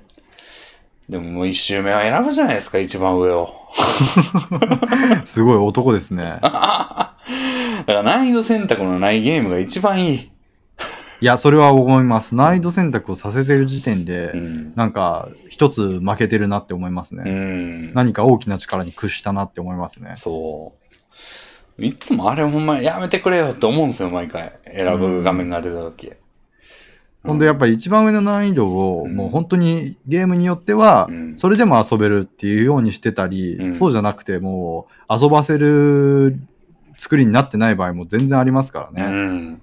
それで出されると本当に困りますよね。うん。そのなんか、うん選択の責任をこっちに押し付けるじゃないですか。そうですね選択って。そうですね。ずるいですよね、本当に。そうなんだよな。でもなんかもう一つね、そのヤフオクで買ったみたいな話したかもしれないんですけど、あの、読みを咲く花っていう、はい、あの、実写のアイドルが出てくる。そうそうそうそううん。あれはね、難易度選択ないんですよ。あで、普通ー、にむずい。天下の大アトロス、大アトロス様が出したゲームはうん。難易度選択があって、うん。一つ何か負けているのに、うん。そのなんか謎の地下アイドルが出てくるゲームは、一つなんかね、うん。勝ってますね。で、なんかね、雰囲気もいいんですよね、すごい。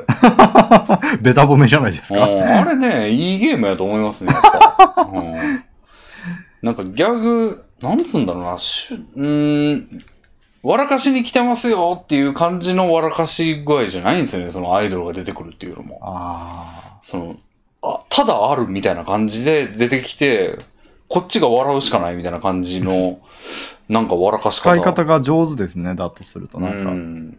下手に冷めない使い方をしてるっていうことですよね、多分。うん。うん、なんつうんだろうな、ああいうのって。なんか名前つけたい感じなんですけど、なんかいろんなところで散見されるんですよね、そういうのね。俺、舞女大太郎の小説にも思うんですよ、それ。ああ、ツッコミがない冒険みたいなことですか？そう。てか、ボケ、うーん、なんかボケっていうつもりじゃないんだろうなっていう。うん、わかるわかるわかります、そういうの。う自分がその面白さを発見した気持ちになれるん。うん。作りってありますよね。うん。でも誰が見ても。く考えたら面白いぞっていう。うん。でも誰が見ても思うんですよ、でも多分それ。はいはいはいはい。でも、本人が笑かしに来てる感じは一切ないんですよね。うんうんうん。これなんかね、ありますよね、そういうのね。ありますあります。うん。ななんつうんだろう。シンシリアスギャグみたいな。というああ、すごい、なんかそのキーワード、なんか、うん、そのキーワードって、うんその、ちょっと話は変わるんですけど、うん。昔ジャンプで連載されてた漫画を描く漫画があるんですが、うん。そこでまさしく今のキーワード出てきました。おおギャグ漫画の描き方に迷った主人公が、ー。うん。なんかギャグとは何だみたいなことを考えて行き着いた結論、シリアスな笑いというものが存在するぞってういうことをん。言い出して、まさにそれのこと言ってましたんで、そういう価値観はあるんですよ、広く。そうね。大体好きなんですよ、そういうの。うんそれね、そういうのはね、やっぱ、ね、でもやっぱ稀有ですよね。なかなか生,、ま、生み出せるものじゃないというか。これはですね、多うん分大衆向けじゃないんですよね。うーん。こと日本の。うんうんうん。シリアスギャグを受ける土壌がうんまだちょっと育ちきっていないというか、あんまりないので、うーん。なので出したがらないっおていうのが絶対あると思います。ーうん。だけど、それがハマる人にとってはうん。き貴重でかつ楽しいので、うん。そういう意味では、うん。まあちょっと比べるのはおかしいですけど、んアトラスゲーには出せずに、そういう読みの咲く花だからこそ。そうですね。あそういうのはあるので、うん。逆にだから突き詰めていくと、うん。パブリッシャーはあんまり大きくないところのメーカーか、ゲームメーカーあんまり大きくないところがうん。作ってるものの方がドハマりしたりするようなものは多いのかもしれないですね。うん。そういうパイを小さく取ってるところだと難易度選択とかさせてこないですし、そうですね。確かに。パイを大きく取るから難易度選択とかさせるんですようね。ん。だから、女神転生5はね、ちょっと、なんだろうな。こう、薄く生地を伸ばしすぎて穴開いちゃってるみたいな感じがするんですよ。いやー、ありますね、そういうゲームは。うん。不満点が多くてね、5。あの、メガテン5。えなんかもともとメガテンって、あの、街が、あの、実在の街なんですね。あのー、、ありましたね、基地東京。そうそうそう。東京が大体メルト、なんか悪魔が当たり前にカッポするような崩壊の仕方して、崩壊後の、例えば渋谷とか、うん。下北沢とか吉祥寺とかをこう、行ったら、あ、こんなことなっちゃってんだとか、うんあの、こんな悪魔が吉祥寺のドンになってるとか、なんかそういうのが 面白くて見て回ってて、で、街の人がそれにうめいてるみたいな感じとかが面白かったんですよね。巣鴨プリズンとか言って。うんうん。なんか牢牢獄になっとるみたいな。へえ。とか。で、それはなんか歴史上あったはずじゃないですか。巣鴨プリズンで、うんみたいなやつ。うんうんで、なんかそういうのが楽しかったのが、今ね、オープンワールドみたいになっちゃってて、あの、へもうシームレスに歩き回れるんですけど、ーはい。そのせいでなんか人がいないんですよ、全然。あうん。あ。あそれはなんかまさしくうん薄く伸ばした結果っていう感じしますね。うん。ありますあります。なんか、ん広い世界を作りました。でもあんまりイベントは置けませんでしたみたいなゲームありますうね。ん。ほんまにね、マップ上に全然人がいなくて、寂しい。うん。地名があるだけなんですよ。うん。なんか浜松町とか言ってんですけど作、りかけのゲームみたいですね。うんうん。だから全然ね、ご当地感がなくて、はい。で、ストーリーもなんかね、すげえ薄いんですよね。あら。うん、なんか、うん、と時々主人公勢みたいなやつがファって出てきて、なんかポソポソって言ってそこに立ってるだけみたいな 感じで進んでって、なんかすごい、うん、残念なんですよね。へえ。うんあんまりレビンさんのお眼鏡にはかなわなかったと。そうですね楽しみなシリーズの最新作なのに、それはがっかりですね。そうですね。で、まあ、悪魔が、うん、悪魔との絡みは面白いとかいうのも、まあ、そんなに、なんですよね、今作はね。へえ。うん。なんで、まあ、でも、言うて、その、ボス戦は難しいんで、まあ、なんとか頑張って攻略するみたいな感じで、その、ダンジョンの、え？ボスの打倒が難しいっていうところをひたすら機械的に楽しんでるって感じですね。うん、この悪魔が必要なんじゃないかとか言って頑張って素材を集めてその悪魔を作ってっていうのをひたすらやってるみたいな。うん。まあでもクリアまで早く、もう、早くクリアしたいっていう感じになってます。でもちゃんとクリアしようっていう気持ちになれてるだけ偉いですね。まあね、投げ出すことも多いけど、今のところ投げ出してないから、まあ、それでも両ゲーって感じではないんですけど。うん。ー、なるほど。うん。ええいやー、ちょっとね、ゲーム、うん。新しい系のゲームもちょっと手を出すことがうん。なかなか難しいので、あ、でも、あの、あれもやってますよ。ポケモン。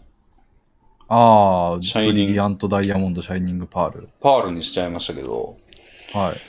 なんか俺前一応やったはずなんですけど、あの、俺ポケモン、パールぐらいのタイミングがちょうどね、一番おざなりにやってた時代で、ああ、ありますね、そういう時期って。一応やるんだけど、ストーリークリアしたらすぐやめるみたいな。はいはいはい。で、道中のポケモンも全然覚えてないみたいな。うん。なんか、あの、次は何々を繰り出そうとしているようだ。ポケモン入れ替えますかって言って、何々って何やっけって毎回、毎回言ってるみたいな 感じでやったんで、全然覚えてなくて。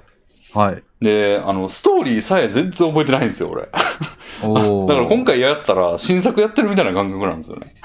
だからある意味新鮮でいいんですけど、まあ、それやってて、はい。で、結構評判がなんかバグが多いみたいな話をよく聞くんですけど、そうですね。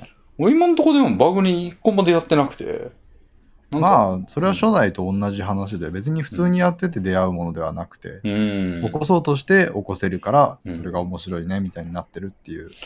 うん。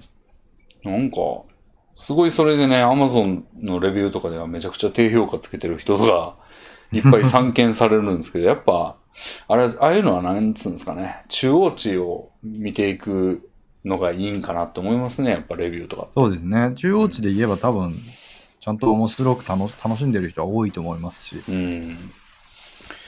なんでまあ、あれも、そんな言われてるほどのバグを感じることはないから、まあ、ちょくちょくやってる感じですね。へえうん。うん。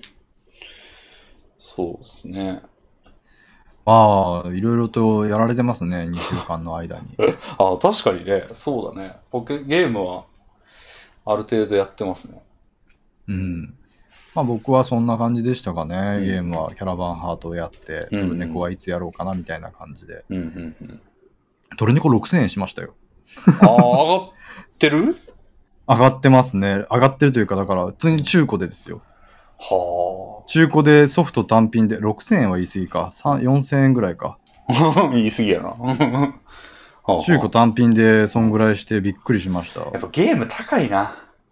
うん。まあゲームがというか、これはもう、不思議のダンジョンシリーズうん。が軒並みそういう扱いなんですよね。うん。試練64、64の試練2も2万円しますし、アスカは言わずもがなですうし。ん。うわあプレステ2のトルネコの大冒険3、1万4800円ですって。え？プレステ2のトルネコ2が？3。?3 が？え、俺も、2も多分高いですよ。俺も持ってるやつだよな、多分。資産ですよ、それ。え、1万円もすんのあれ？1万4800円で書いてあります。でも新品かなこれは。え、俺あ、新品価格でした。すいませんん。中古品は2000円でした。うんうん。いや、俺もまあ中古でそれでも買ったんですよ。うーん。それでそんな高くなかった覚えがあったけど、うーん。いや、やっぱいやでも値下がりしないですね、ゲームは。まあ、名作はそうですうね。ん。中古でこんだけ、あ、トルネコ3アドバンスが中古で7000円ですね。うんうんやっぱその辺の、だから、一部のうんうん。うん不思議のダンジョンゲーとかは特にですけど、残りますね。いや俺、ヤフオクでゲームいっぱい売りましたけど、最近。はい。あの、全然安くないですよ。あの、ああ、無名ゲームとかでもってことですか？えーっそういう特と、別なシリーズではなくても。んいや、まあ、特別なシリーズですけど、例えば、ファイアーエンブレムはもう売ったんですけども、5000円超えてますし、え、それスイッチのですよね？スイッチの。まあまあまあ、それはそうですよね。いや、でも出てからもう1年以上とか経ってたら普通値下がりするでしょ。あの、まあ、ああ、まあまあまあ、まあ。まあ、普通って言ったらもう普通じゃないん、普通じゃない期間が超長いんですけど、すでに。まあでもスイッチのゲームですからね。でもフィットボクシングも初代売ったんですよ、もう。2、はい2をダウンロードこ、あの、ダウンロードで買ったんで。でも初代でも2600円とかしますよ。もいやーう。う、ん。まあ、現行最新機種のソフトだとやっぱりうん。需要もちゃんとあるでしょうし。うん。で、あの、3DS の世界中の迷宮クロスはあはあはもう売ったんですけど、4200円で売れましたね。あ。あ、それはすごいですね、3DS で。うん。まあ、クロスは最新ですもんね、迷宮シリーズで。スイッチで出てないから。うん。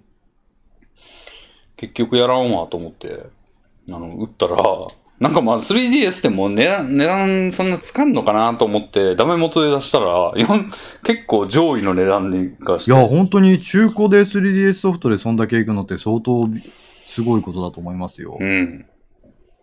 やっぱ人気シリーズは強いですね。うん。でイタストも売ったんですけど、プレステ4あの。これあ。も4500円でしたね。えー、すごっ。うん。めっちゃ高いイ。タストも実はもう出てないからってのもあるか。うんうんうん。てかスイッチで早出せよなって感じ。いや、本当に今言った世界中とイタストについてはスイッチでも出せるぐらいのうん。作品ですよね。うん。そうっすねなかなか難しいのかな。うん。あとはまあ、そうですね。うん、だからの、なんか、どんなに安くても2000円以上しますね。そうなんですか。なんか僕はなんかソフト単品とかになったらうん100円とかが当たり前の世界だと思っていたので、俺もそう思って意たんですよ。外ですね。うん。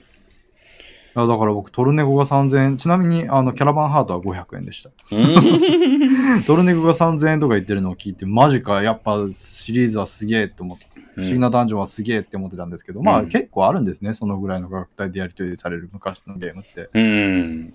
びっくりですね。うん。なんか結構やっぱゲームはソフトで買うべきだなと思いましたね。ソフトっていうか。ああ、そうですね。僕、世界中クロス言われて気づきましたけど、うん、ダウンロードソフトを買いました。あダあ。ウンロードで持ってます。うん。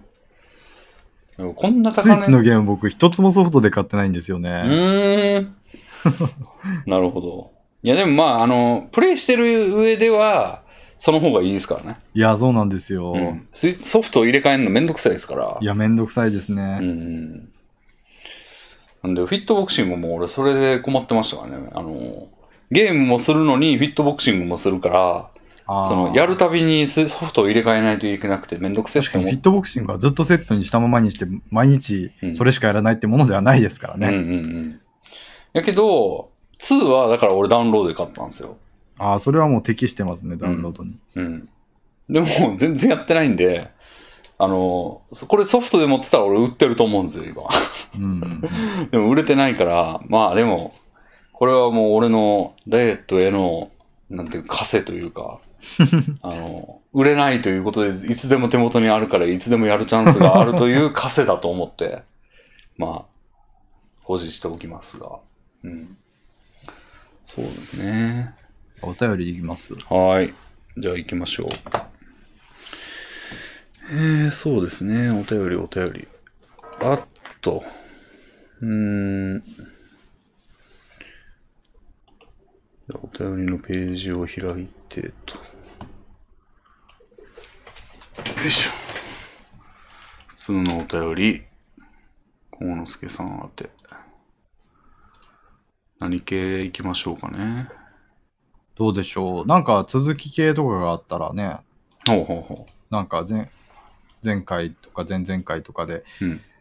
の関連したお便りとかがあれば、なるほど。結構そういうの来るじゃないですか。うんうんうん。なんかあるかな。はあ。別にそういうのじゃなくてもいいんですけど、レビンさんが気になるものがあれば。ちょうどありますよ、多分これ。おーこれ多分そうだと思う。超長えけど。超長えお便り、ちょっとね、選ば、選ばながちになるんですけど。まあ、これいくか。なっが でもまあ、なんか、続きものの開業が多くて読みやすくなってますね。うん。じゃあ行きますね。えー、すぶたさんからいただきました。はい。レインさん、ゴンスケさん、こんにちは。はい。いつもラジオを楽しく拝聴させていただいています。覚えていらっしゃるかわかりませんが、以前、あわよくばツイッター漫画で人気を得たいというメールを読んでいただき、幸之助さんにピシャリとたしなめられました商業漫画家をしているものです。ありましたね。結構前ですよね。だいぶ前です。初期ですね。うん。えーその説はありがとうございました。幸之助さんの連載も楽しく読ませていただいております。ありがとうございます。今回お便りさせていただいたのは、第111回で幸之助さんの漫画の感想がいいものしかないことに不安を抱いているというお話を聞いたことがきっかけです。うんうん。私も漫画家を始めたばかりの頃は感想に飢えていて、エゴさんも積極的に行っておりましたが、今は自分の漫画に対する感想を極力目に入れないようになりました。おうそうなった大きなきっかけは、自分の漫画がお某大手漫画アプリで配信されるようになった際、そのコメント欄のあまりの民度の低さにショックを受けたためです。なるほど。例えるなら、ヤフコメのような感じでしょうか。うん。もちろん良いコメントもありましたが、中には暴言に近いコメントもがあり、大変ショックを受けました。これは創作意欲にも悪い影響が出ると思い、それ以来コメント欄は見ないようになりました。うんうん活動を続けているうちに、自分の作る作品に対して好きになってくれる人がいれば、悪いことを言う人も必ず現れるということも分かり、コメントの意見を真に受けても、いても仕方がないなという結論に至りました。うんうんそれでもたまにうっかり嫌なコメントを受け取ってしまうこともあります。うんお二人は長年配信などもしていらっしゃるので、時にはアンチコメントのようなものを受け取る機会も多いのではないかと思います。そのような時、どのようにスルーされたり、気にしないでいられるかなど、何か秘訣があれば教えていただけましたらありがたく思います。なるほど。それではこれからラジオを楽しみにしています。ということですね。うん。うん。すごいな、某大手アプリで配信。確かに。まあ連載、だからその、商業漫画家をしているお方ですからね。うん。なるほど。まあでもやっぱコメントは気になるというか。そうですね。なんか、これ、その、思ったことが最近あって、うん。コメントの質って、うん。その漫画のそのテーマ、うんメッセージ性にかなり左右されるものだなって思っていて、うーん。その漫画の伝えようとしてるメッセージが重かったり、うん教訓めいていたり、うん。そういう皮肉っぽかったり、うん。そういった作品はうん。同様にちょっとその厳しいコメントがつきやすくて。前向きで明るくて楽しい漫画だったりすると、うん。いいコメントがつきやすい傾向にあると思うんですね。なんかだから、なんか、軽音みたいな、うん。そういう優しい世界みたいな漫画のコメントに、うん。なんか厳しいコメントってつかないと思うんですよ、基本的に。ほうほなんかこんなに早く上手くな上手くなるなんて作者はギターを甘く見ているみたいなコメントはつかないと思うんですよ。うん。そういうことを思うので、うん。なんかある程度そういう作品の内容以外いかんによっては仕方のないことなのかなって思いますね。はあ。ということは結構重めのテーマを扱われてるんですかね、この方は。そうなのかなって思いましたね。うんもし全然軽音みたいな内容だったらごめんなさい。基本でまさにこんなにギターが早く生まれくなるわけねえだろ、みたいな。それで暴言に近いコメントが出たりショックを受けていま受けましたね。そうですね。うん。やだな、ヤフコンみたいなコメント欄になったらちょっとうん。見見ない方がいいなってなりますね。うん。いや、もうこれ一回気にする人だなあ、俺はってなった場合、それを改めることはまあ不可能に近いと思うんですよね。そうですね。うん。俺結構気にする方はい。だと思うんですよ。やけど、もうこれをスルーするのは結構無理で、俺なんかあの、昔あの、突撃東北さんっていう方がいて、あはい。の、あの人はもう、すもう元来の、あの、喧嘩好きというか、あの、議論好きの、まあ、麻雀研究家の方なんですけど、うんうんまあ、あの人に結構、まあ、大学入る入らないぐらいの時から結構思想的影響を受けてて、まあ、あの人に結構、まあ、ついてたんですけど、うん個人的に交流もあって、うん。あの人がふっかける喧嘩にはちょっと憧れもあって、あの、俺も似たようなことしてた時期があったんですよ。へただまあ、俺も突撃東北さんに比べてちょっと甘いところがあって、あの、ー。はい。とあの、まあ、甘いというのは、その、爪が甘いみたいな。なるほど。彼が固めてるはずの論拠を固めないまま挑んだりとかしてて、なるほど。なんかやり、あの、やられてたりとかする時もあったんですよ。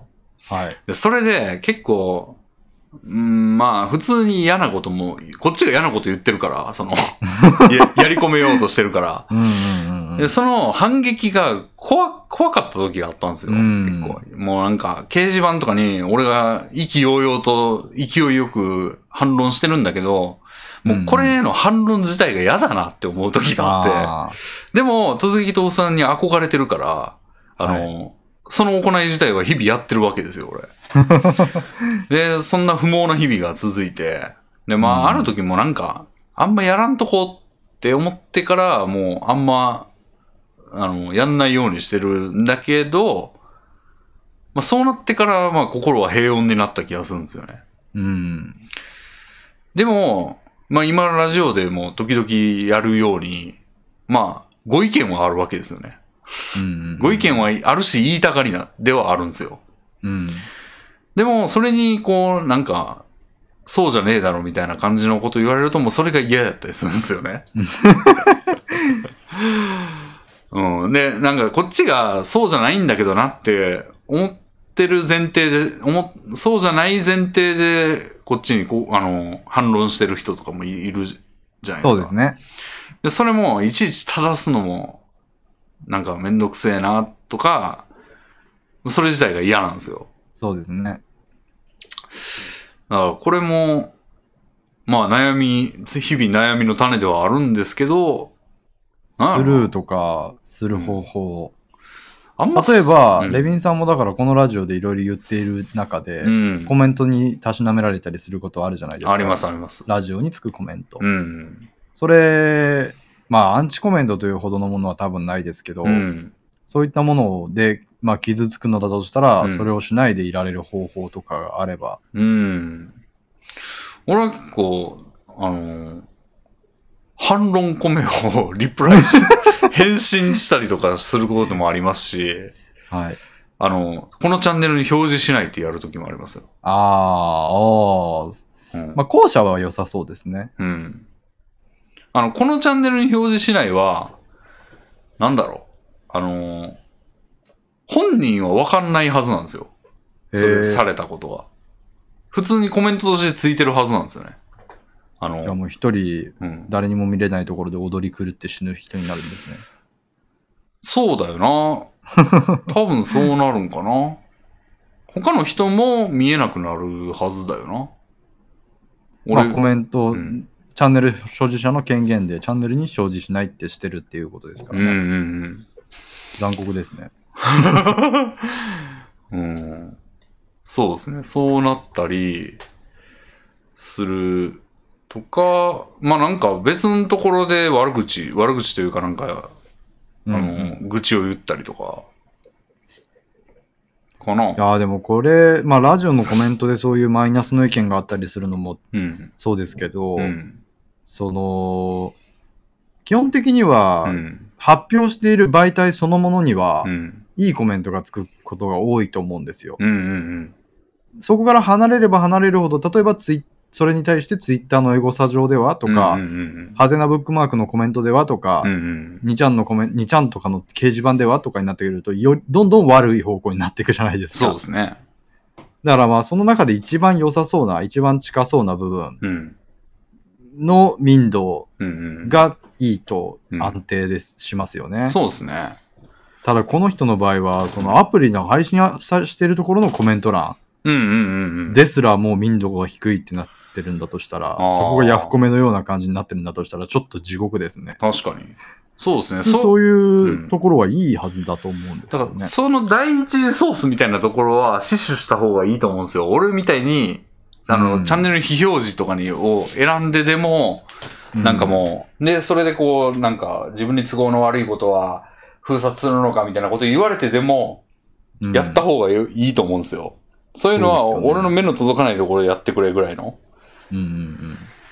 やけど、この人はでも大手アプリ、やから 自分でそういう権限ないよね、多分。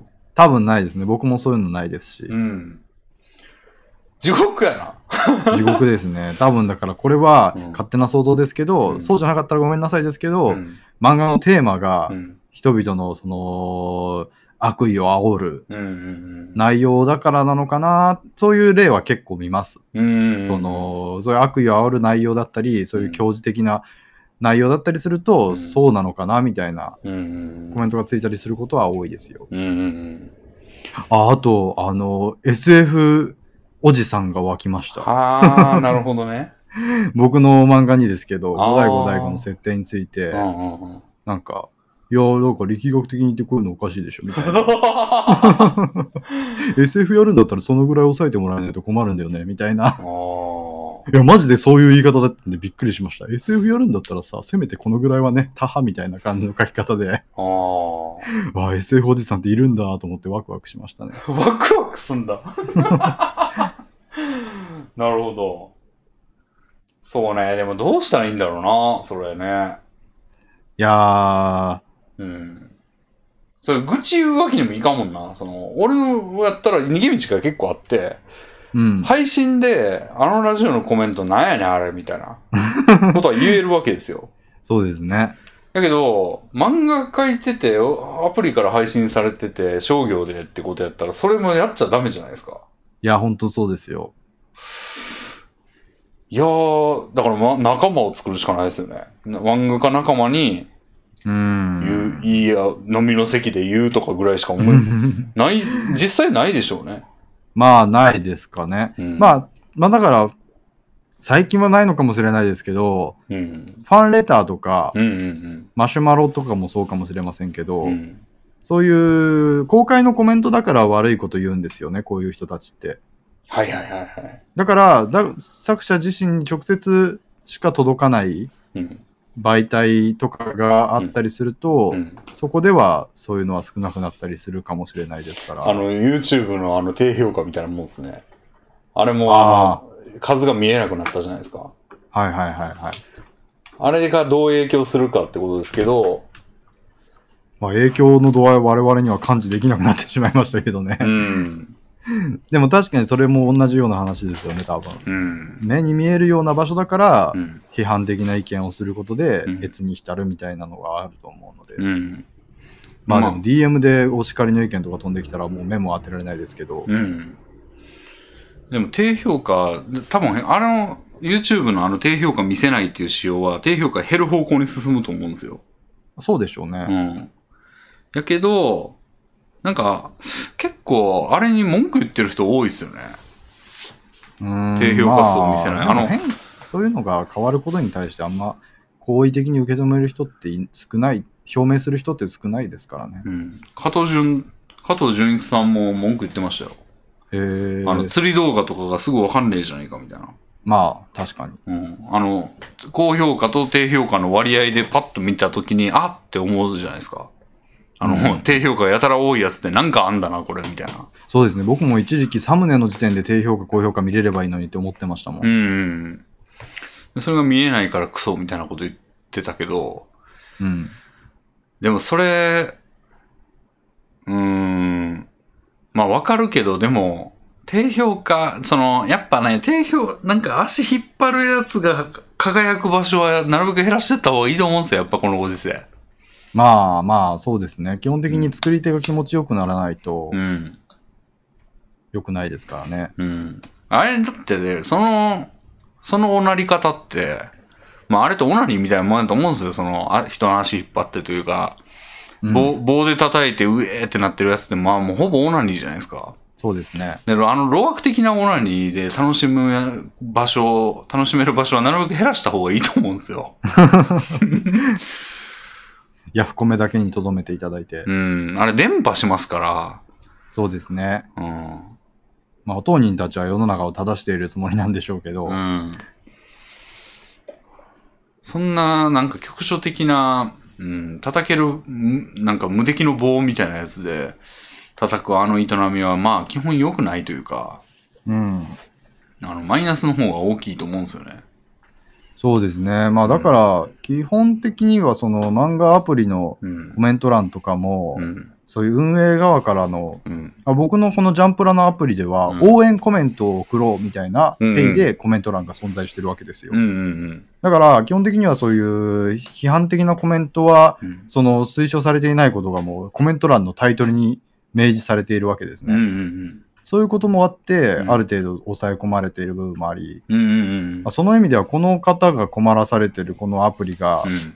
どういう意図をしているのかわからないですけど、感想を送ろうってなってたら、もう、うひひですよね。そうなんですよね。だから多分この漫画アプリのちょっと管理体制の問題もあるかもしれないですね。ああ。なるほど。まあまりの民度の低さにショックを受けるレベルってちょっと見てみたいですけどね。もう、一時ソースが2ちゃんみたいになってるのか。うん。やべえな、その世界。基本、ジャンプラのアプリではあんまりないですよ。よっぽどじゃない限り。うん。基本的には好意的なコメントしか残ってないので。うん。だから、星が一緒に送れるやつやったら、星5だけ見るとかね。いやー、そういうのがあるといいんですけどうね。ん。でも、星もなさそうだな。普通ないっすよね。なんかその、ないですね。公式漫画アプリで星の数も一緒に送れるなんて、まあないよな。まあ、Amazon レビューみたいな風になってるといいんですけどね。うんコメントを送るときに星も一緒に送るっていう。うん。確かに、それはちょっとなんか、うん。逃げ場がないとなると相当どうしようもないですよね。うんうんたまにうっかり嫌なコメントを受け取ってしまったりした日には。うん。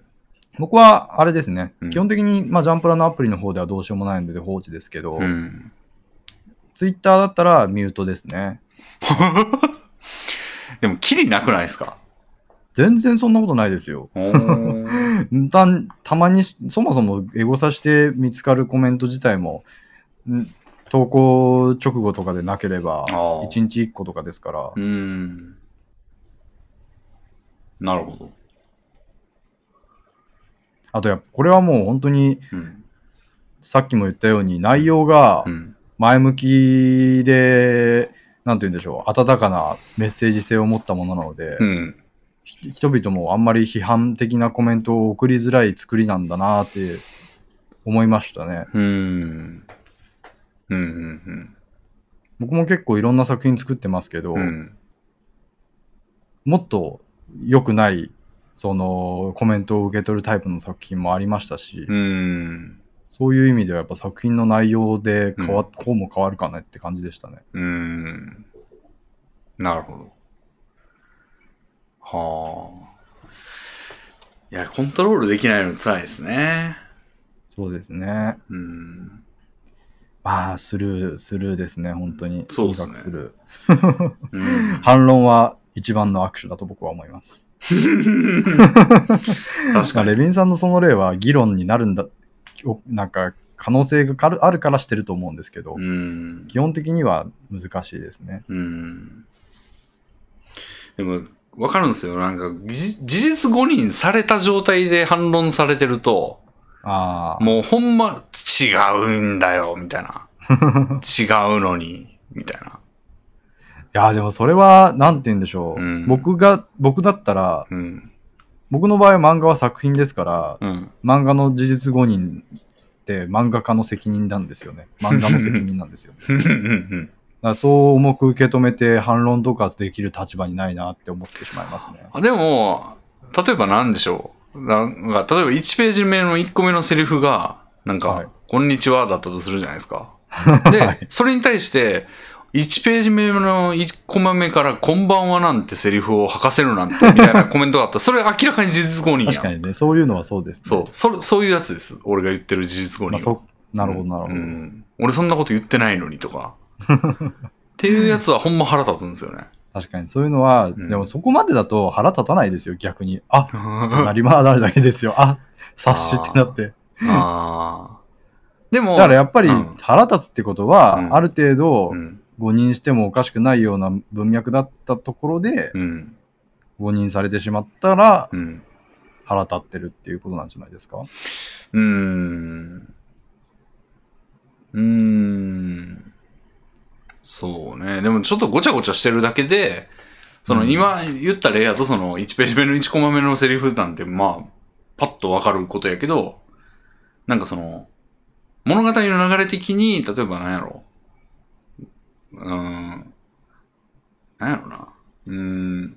お題五題五が、例えば、あの、あるページでこうなんか、ビルを2つ踏んでたみたいなうん、うん。ところがあったとして、3つも踏むなんてって言われてたら、まあちょっと分かりにくいやん。その、うんうん。ほんまかどうかを探し当てんのが、分かりにくいところで、でも明らかに2つ踏んでるんですよ。作中では。うんやったのに3つの前提で喋られてたら、もう、事実誤認じゃないですか。うん。でもそれ漫画が悪いわけじゃないと思うんですよ。その人が間違ってるはずなのに、でもなんか、まあそうかもしれんみたいな、ちょっと分かりにくさがあるじゃないですか。その、うん。それ、その時もやっぱ腹立つは立つと思うんですよ。その、ああ、なるほど。うん。その時にイライラしちゃうけど、まあ、正せないですよね。そうですね。なんかうん僕、批判コメントで面白い光景を目にしたことがあって、ほあの、五代五代五の漫画のに批判コメントがついて、う。うん。で、それに対して、うん。その、〇〇さん、南蛮さんはちょっとこういう批判をしてるようだけど、若干的外れじゃないの？みたいな批判に対して、うん。擁護うん。がなされているとところがあって。で、それに対してう、んその批判コメントを書いた人が再び現れてるんですよ。うーん。それびっくりして、だって、それって、2回以上コメント欄を見に来てるってことですよ。確かに。普通に考えたら漫画読んでうん批判コメント書いて、うん以降見に来ることなんてないじゃないですか。まあね。どういうものの考え方をしてる人だと、漫画に批判コメントを書いた後でそのコメント欄をチェックしに来るんだろうっていう。うんうんうん。なんか、もうなんかだからこの人たち、批判コメントを書く人はん漫画を読みに来てる人ではないんだなっていう。なるほど。もう論戦を楽しみに来てる人たちであって、うんうんだからこそ反応したら負けだと思うし、うん。うんうんそもそも客だと思うべきではないっうん。うん。ていう学びはありましたね。うん。びっくりしました。なるほど。だっ、て、なんか返信通知とかそんな機能あるわけじゃないんですよ。確かに。普普通 YouTube とかだとコメントに返信がついてたら、うんあなたのついたコメントに返信がありましたって通知が行ったりしてはい議論できる場があるじゃないですうか。ん。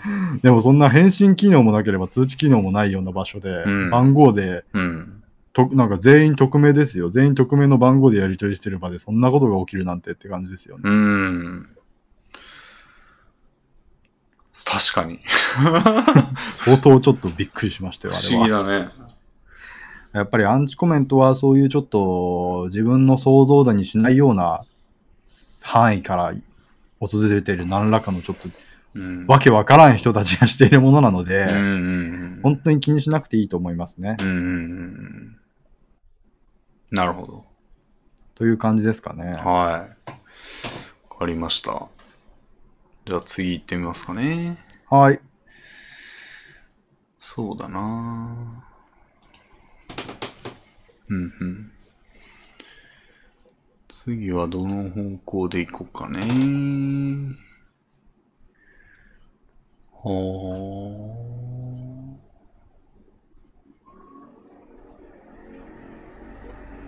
何系行こっかな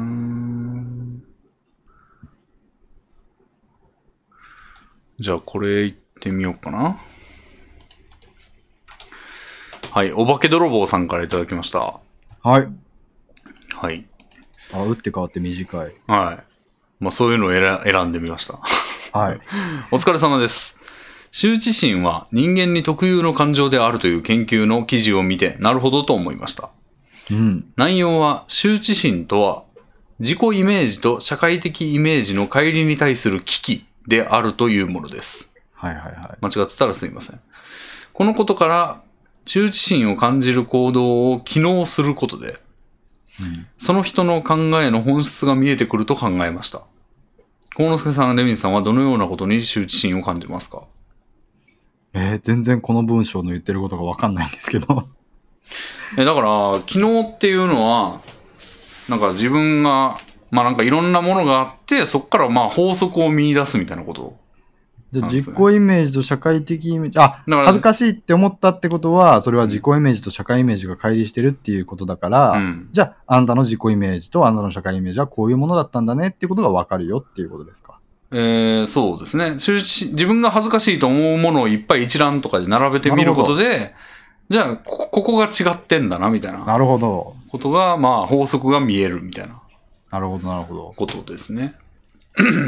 僕、に、多分、うん、今パッと思いつくんですけど、うん2個ぐらい、うん。その、壁を突然殴りたくなるような恥ずかしいことがあって、恥ずかしかった出来事があって、あ、そう。二つとも思い出しました。まず一つー。が、配信上で大喜利をやってた時に、うん。うん。その、ソイソさんとかシマヤカさんとかとかとやった、やってたんですけど、うん。その時に僕答えをパッて大喜利の回答を出したんですね。うん。で、まあ、やや滑りみたいな感じで、うん。で、その時の雰囲気が、うん僕の答えのうん。内容の元ネタを知らなくてうん。滑ったみたいな雰囲気だったんですよ。うん。で、それに対して滑ったことに対して僕が、うん。ああ、元ネタ知らなかったか、みたいな反応をしたんですね。うん反応というか、うん。出す回答間違っちゃったよ、てへみたいな反応したら、うん。そいつさんがすかさず、ああ、元ネタは分かってます、分かってます、みたいなことを言ったんです。それめっちゃ恥ずかしくて、なるほど。もう完全に滑ったことうんを説明されたというか、なるほど。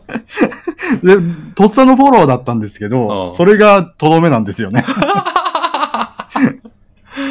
なるほど。それは今日思い出して超恥ずかしかったやつね。ああ。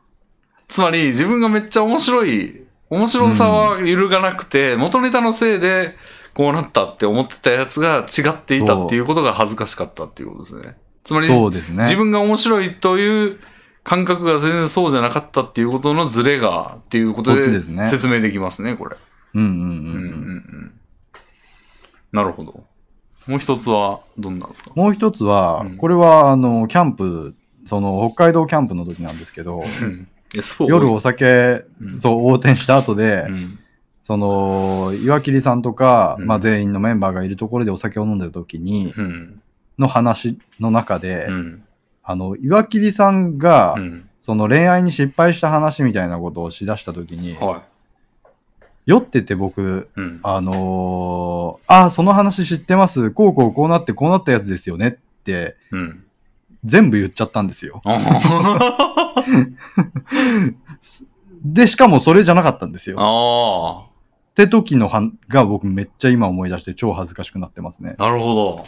いや、まずうん全部言っちゃうのがめちゃくちゃ、なんて言うんでしょう、デリカシーがないというか空気が読めないし、はいはいはい。その人がだって元、持ちネタとして鉄板の面白ジョークとして、面白体験談として披露しようとしてる、その話を、あ あ、知ってるっていうのひどいじゃないですあ。まあか。確かに。しかもそれが全然違う話だったっていう。なるほど。ああ。あ、これなんか社会イメージの乖離と、うんまあ自己イメージと社会的イメージの乖離ということですけど、うん。まあなんか単純に面白い話をしようとして滑ったとかいう部分というよりも、うん。なんかそういう、この人たちに、うん。の中でうん。滑りたくないっていう気持ちがあったからっていうのもあるのかもしれないです。ね。そういう視聴者がいっぱいいて、うん。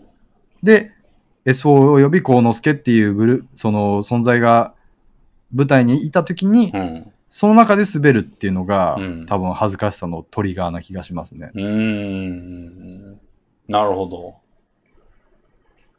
そうか。なるほどね。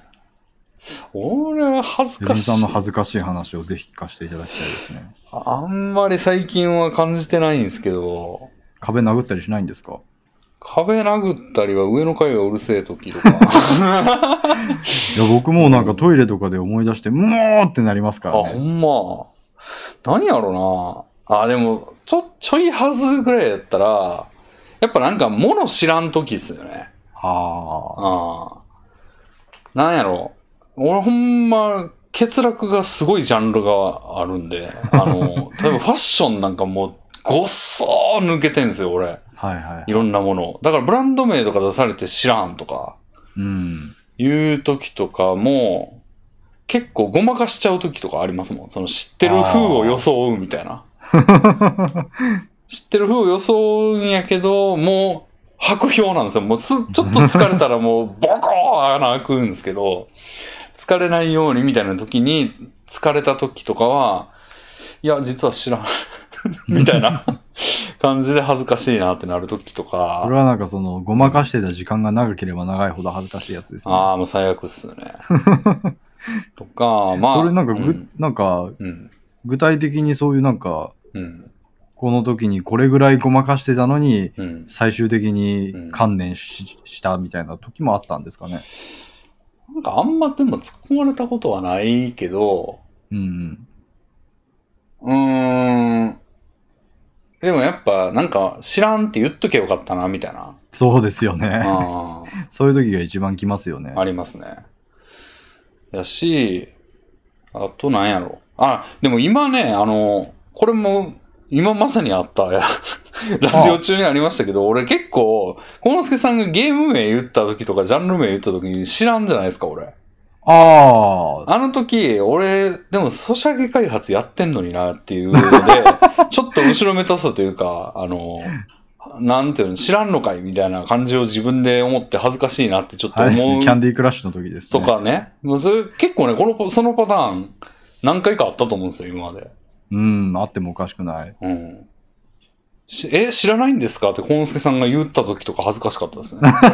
結構言いますからね、幸之助さん。え、知らないの？みたいな。あ僕、それはじゃあちょっと申し訳ないですね。普通にレビ レビン、今の話聞くまで、レビンさんっうてん。知らないことを何にも恥じてない人だと思ってたんですあよ。あ。そういう、ううん、なんかじゃ自分の知らない範囲があることに、うん。別になんか受け入れてる人なのかなって思ってたので。何の悪意もなく知らないんですかって大きい声で言ってたんですけど、なんならボケぐらいの気持ちで思ってたので突っ込んであげなきゃっていう。ああ、なるほどね。いや、なんか、なんやろ、俺結構、あの、見え、見えっ張りなとこもあるんで、ああ、知ってますよ、みたいな、その、なるほど。この分野はそれは当然知ってるっしょ、みたいな感じの振る舞いをすること、まあまああるんですよ、俺。なんで、例えばエンジニアリング、その、プログラミングとかに関しては、まあもう、ななんつうんやろう。それはし俺の専門だからね、みたいな雰囲気を出すじゃないですか、俺も。うん。その、でも、まあ当然穴があるわけですけど、そこの辺を疲れた時とかも、んまあまあ、名前は聞いたことあるけど、みたいなやっぱり。そういうところに羞恥心を感じるっていうのは、うん。まさしく、うんレビンさんは知識、知識を持っていたいって思ってるからこそ、うんうん知識が欠けていることが恥ずかしいってなるわけですようん。ね。うん。そうそう。でも素直に認めりゃ済む話なんですけどね。なんか、なんか一回見え張っちゃう時あるんですよね、結構。ああ、それはあんまりよく、でも僕もめっちゃありますね。うんうんうん。とっさに嘘が出るときってなんかびっくりしますよね、自分でも。そうね。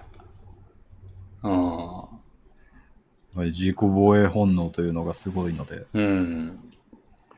やっぱこれって結構、なんか、ううんーんと、なんて言うんでしょう。うん。皮肉な話というか、うん救いのない話ですけど、うんうん。さっき言ったように知識がありたいからこそ、うんないことが恥ずかしいっていうことは、そのうん。自分の持ってる自己イメージのおかげで実際知識はまあ人よりもあったりするわけじゃないですか。うん。それで、そうあればあるほど、恥ずかしい部分も増えていくまあ、わけじゃないですか。そうそうですね。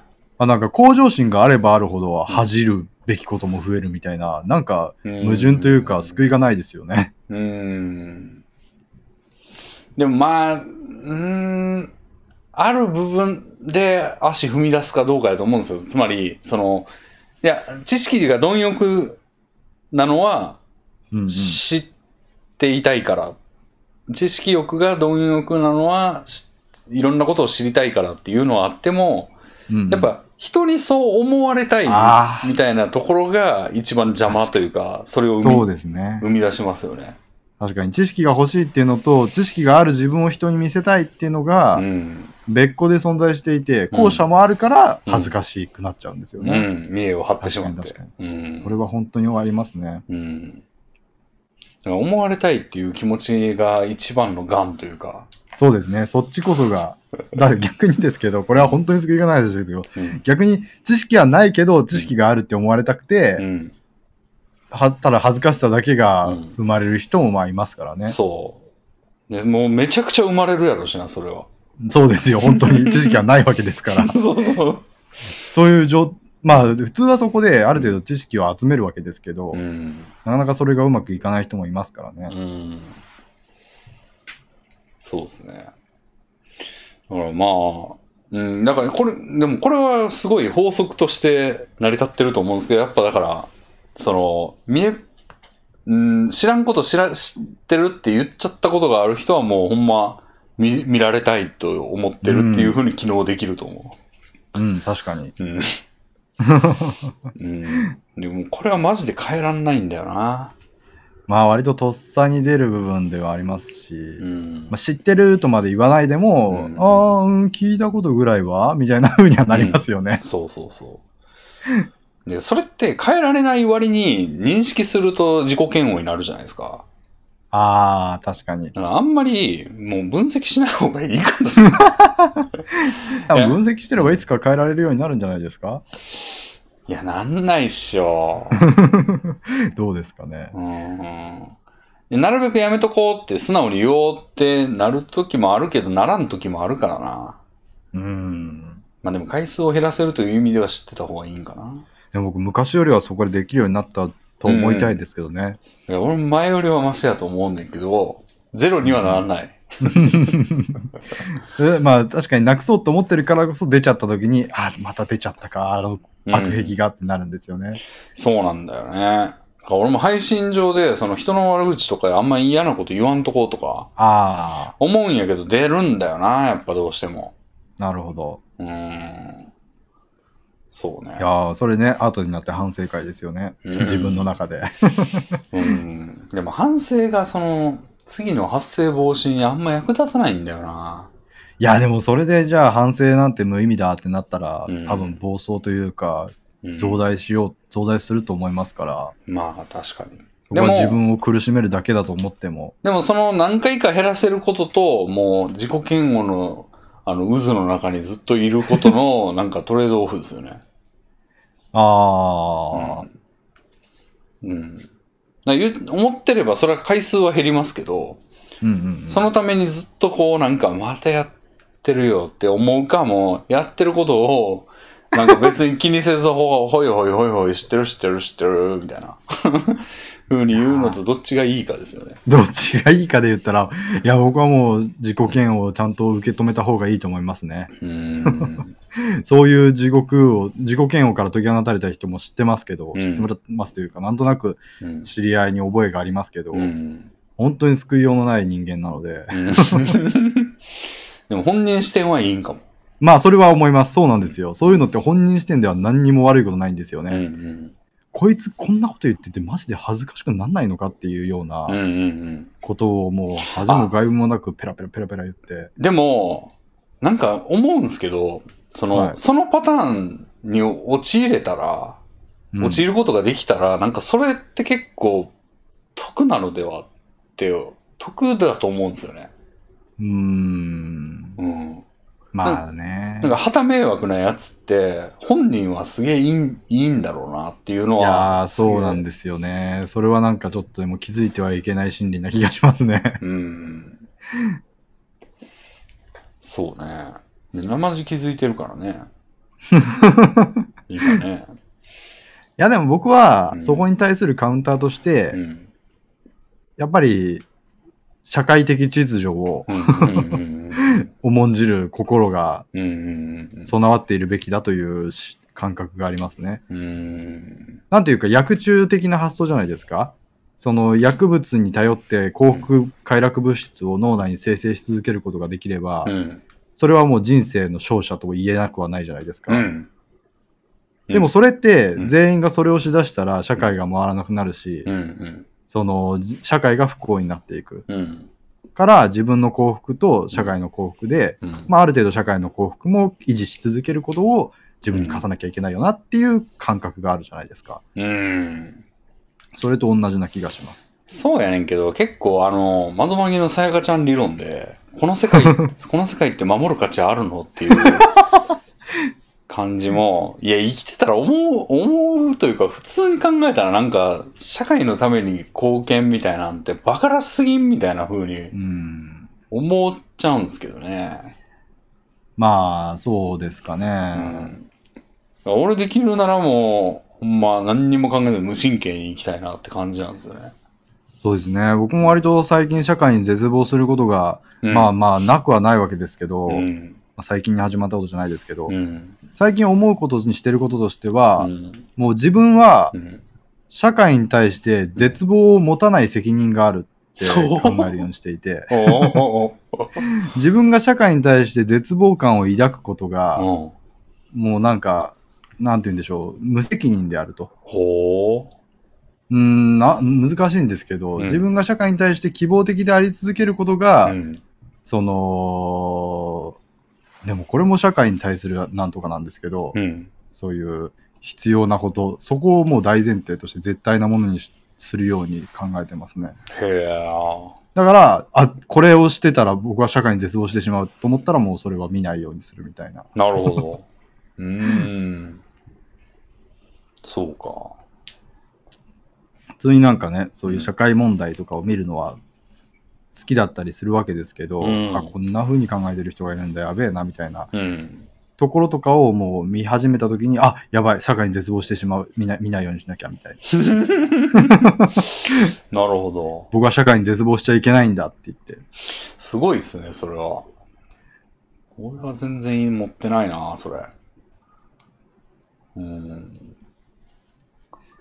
なんか、これって夫婦みたいな、夫婦間とかうん友人関係とかでもそうな気がするんですけど、うん。あ、こいつのこういうところや、もうダメだなって思った時うにん。どうするかに近くて。その時、あもうそいつのそういうところは見ないようにしようって思うか、うん。もうそいつとは付き合うのやめようって思うか。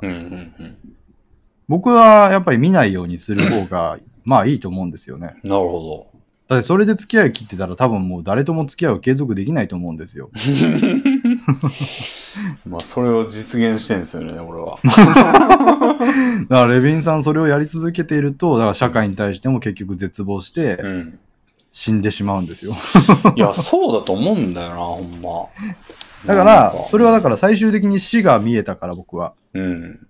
もう絶望の末にあるのは、もう自分が社会から切り離される、自分を社会から切り離すことでしか、うん。この絶望を受け入れられないなって思うことが見えたから未来に。うんうん。だからこそ、あ、僕は社会に絶望しないように気をつけなきゃっていう。はあ。そうか。いや、俺なんか最近さ、あの、何やっけ、はい。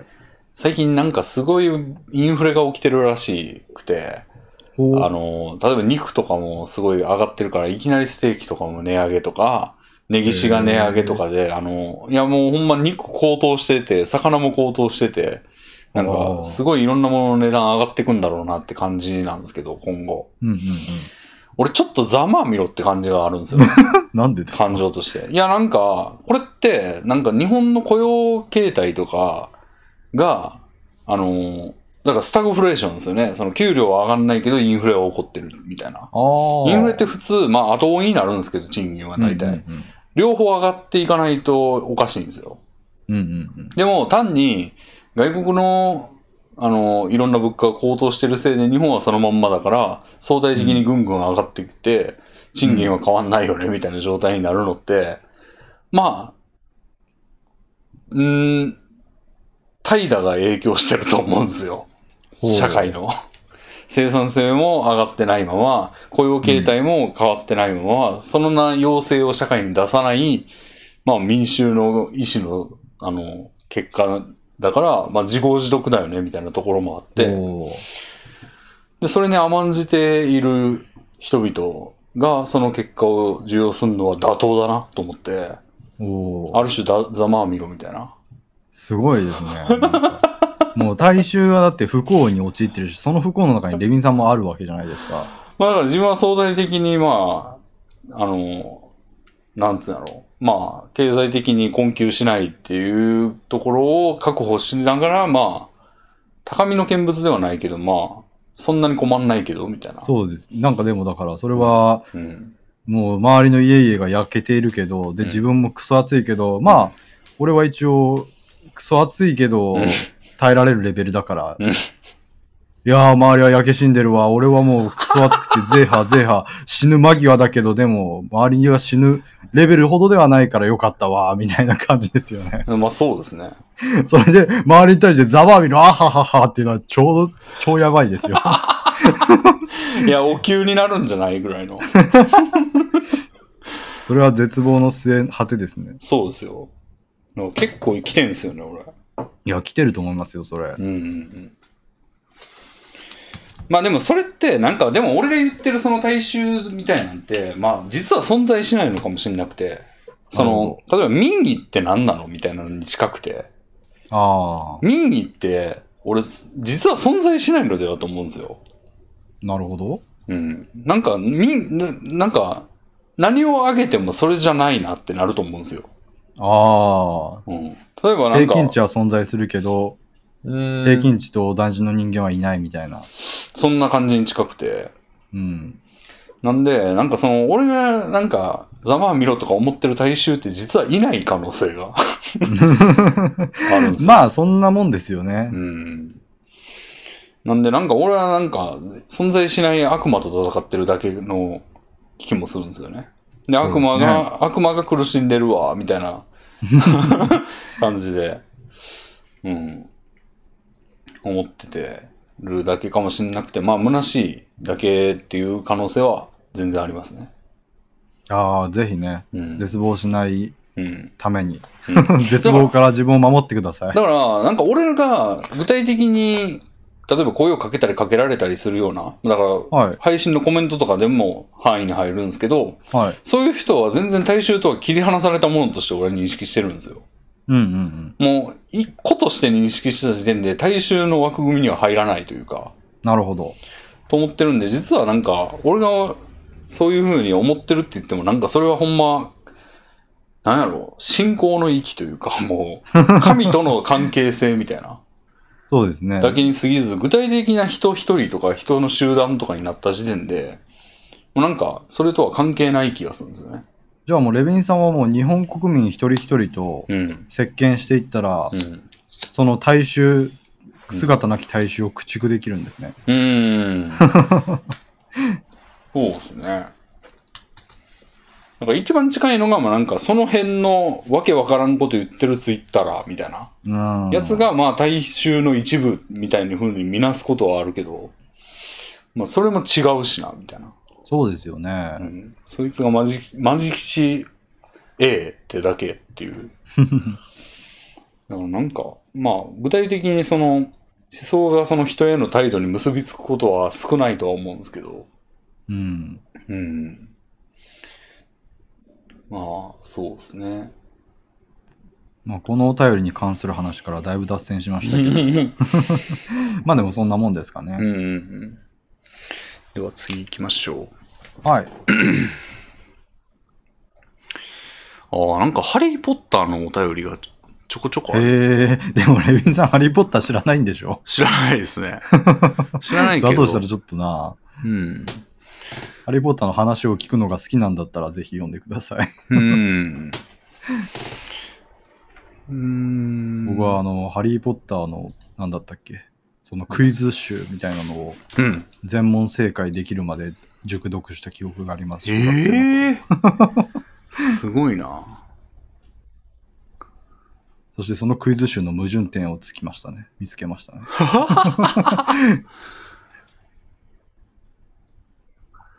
どうしよっかな。うん、うん、うん。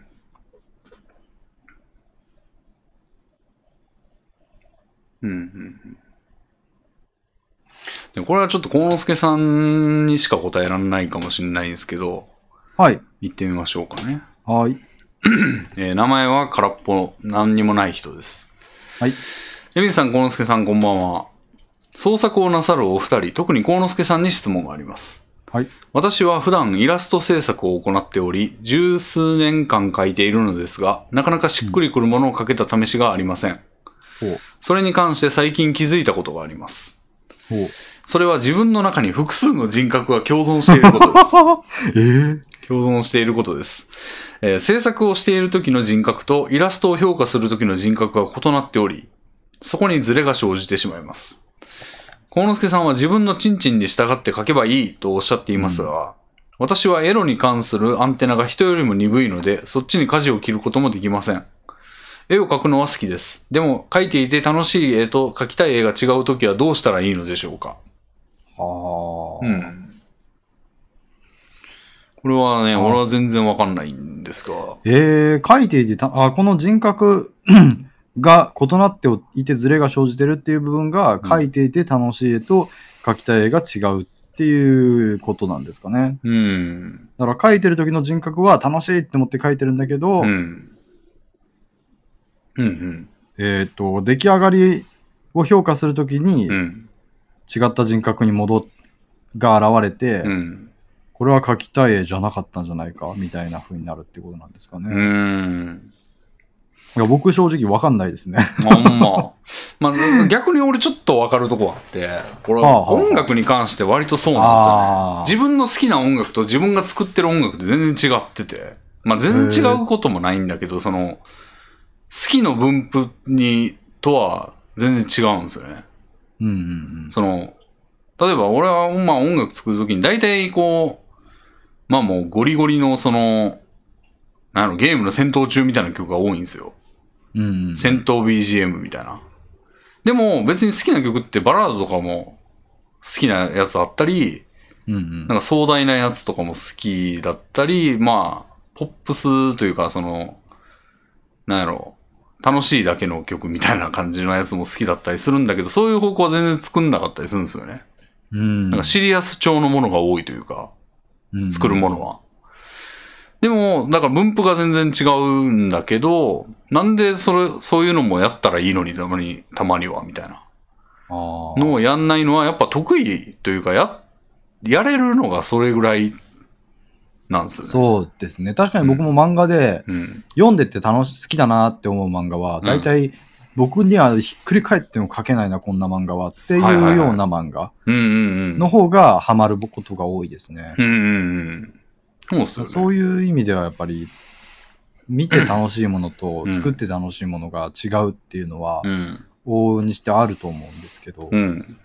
でも例えば俺が、その、なんやろな。俺が作れないジャンルの曲って、なんだろう。えー、まあ絶対あるんですけど、うん。うーん。例えばパ、パフュームみたいな曲ああ。って俺絶対作れねえなとか思うんですよね。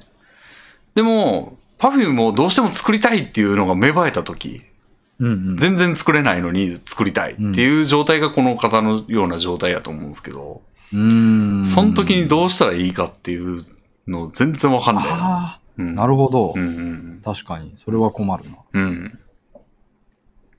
とか、これも。僕はなんかはいもうか、うん書きたいとか、作りたいって思ったもの以外をうん。作らなきゃっていうことがないので、うん。うん。例えばなんかデスゲームものとかで、なんか、カイジみたいなち、ちょっとこう、カイジとかライアーゲームみたいな、うん知略もの俺大好きなんですよ。ああ。でも全然そんな物語作れないんですよね。なるほど、なるほど。確かにそうですね。僕もそんな気がします。とか、あの、えっと、ゼリーのパズルっていうフリーゲームがあるんですけど、ああ、あはいはいはい。あいう、まあ、あと、ババイズユーとかの、うんあの、めっちゃ問題作るのうめえな、みたいな そうですよね。とかも大好きなんだけど、作れないんですよ、自分では。そうですね。ああいうのは作れないからこそ面白いんだなっていうのは本当に思いますね。うんでも作りたいって、俺はババイズみたいなの作りたいって思った時、どうしたらいいのか、もう例がい、例はいっぱい出てくるけど、解決策が出てこない。確かに確かに。こういう時ですよね、困るの。うん。いや、でもそれはもうないものねだりですよね。まあそう、まあ、少なくともなんか、作れるようになるっていう解決法は無理ですよね。まあ無理の場合もありますよね。うん。まあこれ、だからこのお便りを送ってくださった方がそういう状態なのかはうん。わかんないですけど、うん。まあ結局だから自分が出来上ができる範囲のものを自分で評価して好きになるうん。しかないので、うん。うん。だからまあできる範囲でいろいろなことをやって、うん。あ、これは出来上がっ完成品を自分でもうん。愛せるぞっていうようなうん。ものがあれば、うん。うん。そこを伸ばしていくのがいいんじゃないでしょうか。確かにあんまり意識したことなかったですけど、僕も漫画そんな感じで描いてるかもしれないですね。うん。全然好きな漫画は別にあるけど、うん。自分に描ける範囲はこんな感じで、うん。その中で自分で、あ、お自分も面白いなって思えるものは、まあこの辺りかなっていうのをか選んで描いてる。うん。本当に描きたいものはもっといっぱいあるのかもしれないですね。おーで自分を、部をわきまえるというと言葉はわ 悪いけど、まあできる範囲のことしかできないっていうことをもう強く自覚するしかないですかね。まあ要は諦めるってことになるんですか、まあそういうことですね。でも多分当てはまってる、重なり合ってる部分もきっとあるんですよ。うん。書きた書ける範囲のものと書きたい範囲のもの。書きたい範囲は多分ものすごく広くて高いところにあると思うんですけど、うん。ただ書ける範囲のものと重なり合ってる部分もきっとあって、うん。まあもしくはだから書ける範囲を広少しずつでも広げていくことで、うん。それに近づけるとか。うん。まあ、そうっすよね。なんかいきなりジャンプするんじゃなくて、やっぱ自分の手掛けてる部分をなんかそっちの方に持っていけないかなっていうのが一番妥協点としていいかも。うん。うん。なんかちょっとこう、なんやろう。例えば俺は物語作るとしたら、まあ、やれることっつったら、まあなんか、あんま物語の得意分野っていうのもないんやけど、俺は。えー、まあなんか、事実、事実ベースのこう、なんか純文学みたいな、その、うん。日常で起こったことをただ書いてるみたいなやつが得意やけど、知略ものも、がやりたいんだよなと思った時に、ちょっと知略要素を入れるぐらい。あなんか、家の中のものがなくなったけど、どこに行ったんだみたいなパートが、あの、推理物になってるみたいなぐらいの、ちょっとしたやつを入れるとかで、まあ、頑張ってみるみたいな。あ。ああ、いいですね。うん。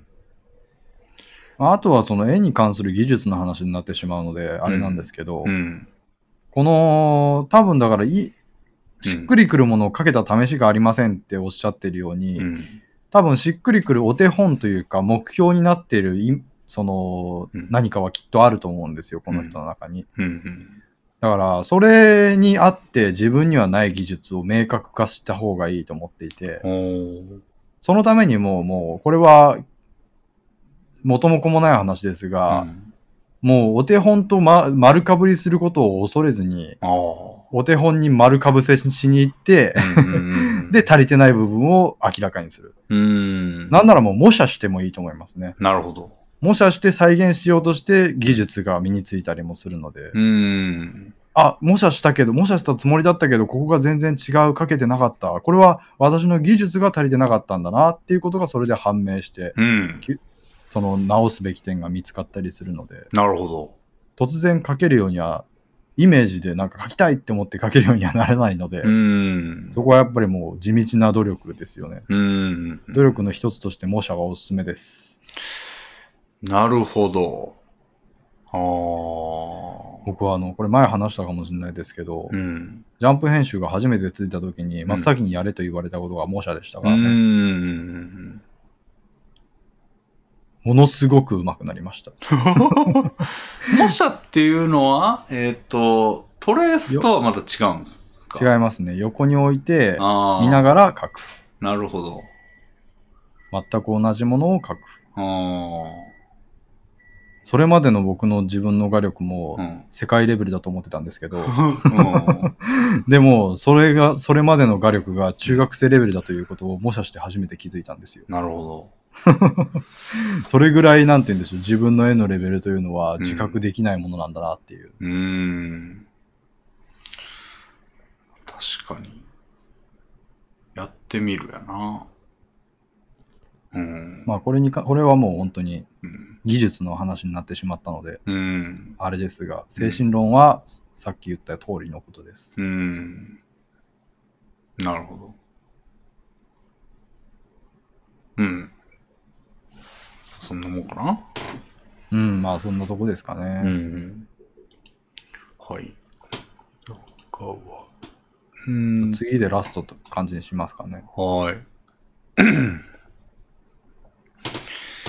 じゃあ、ああ、じゃあこれも、今度はちょっと俺側のはい。やつに、ぽいやつを。ほう。ケビンさんの思うところがある。ああ、確かに。でもこれなんか名前が間違っとるな、いきなり。えー、みつまめさんからいただきました。はい。レコンさん。何で間違えるんだ？VI が CO になっとるぞ。隣を押している。しかも、左隣と右隣を押している。あ、そうなんか、これ。なるほど。えーレコンさん、幸之助さん、こんばんは。いつもお二人のラジオを楽しみにしております。はい私は就活を間近に控えた情報系の大学院生です。うんうんうん。最近、採用サイトの曖昧な条件の表記にイラッとします。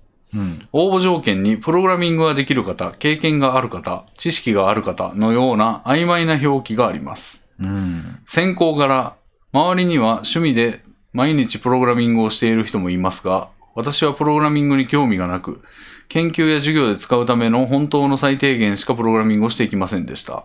うん。自分の周り以外のプログラミングの経験の平均など知らないので、コーディングテストなどがなければ、どうにでも先行の目をすり抜けて、趣味がプログラミングの人間の群れに放り込まれて迷惑をかける可能性があり、応募に尻込みしてしまいます。うん。初めての人が調べて画面に文字を表示させても、プログラミングの経験なのか、can か can't なら、ググる力さえあれば誰でも can じゃないかなどといろいろ考えてし、様々考えてしまいます。お二人はこういった自分が当てはまってるか微妙な条件に出会ったことはありますか？また、お二人はそういう場合にチャレンジしてみる方ですか？よろしくお願いします。なるほど。ど。そうですね。この人の体験談部分についてはどう思います？体験談部分というのは、プログラミングができる方、経験がある方、知識がある方みたいな募集。これね、広すぎるよね。ああ、やっぱりおかしいんですか、これは？おかしいと思うよ、これは。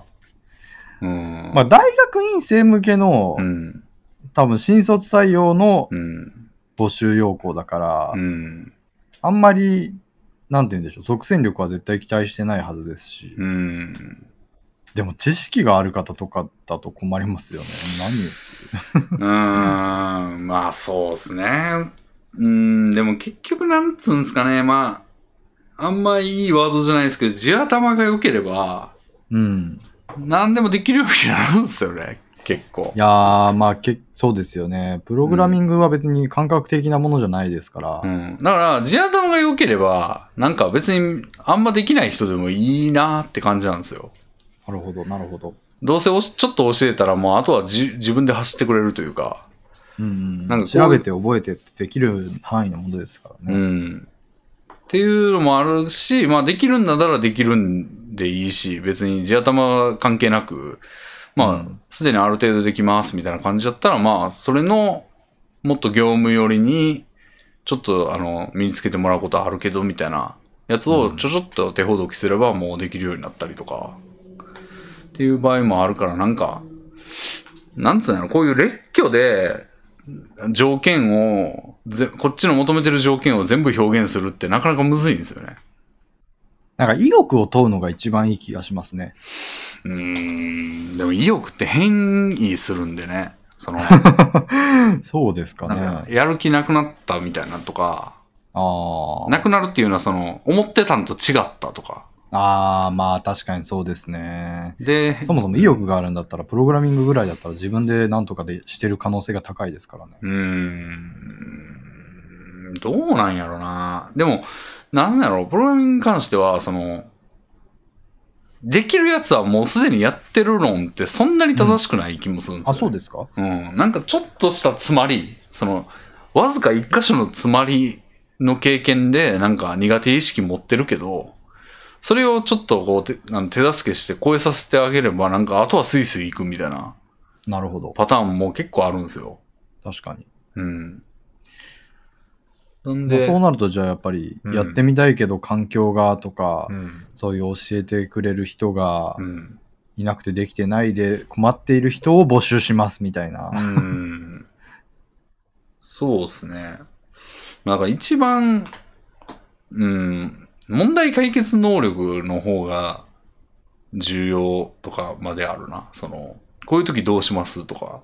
なるほど。まあ、でもそれもな、業務やってみないとわかんないみたいなとこもあるから。俺昔は全然問題解決能力なかったから。今は結構勘が利くって意味で、まあ、大体こういう時はこうでしょみたいな。うんうんうん。でこういうワードでググれば大体解決策あるでしょみたいなのがあるから、結構伸びましたけど、俺は多分、あ昔よりは。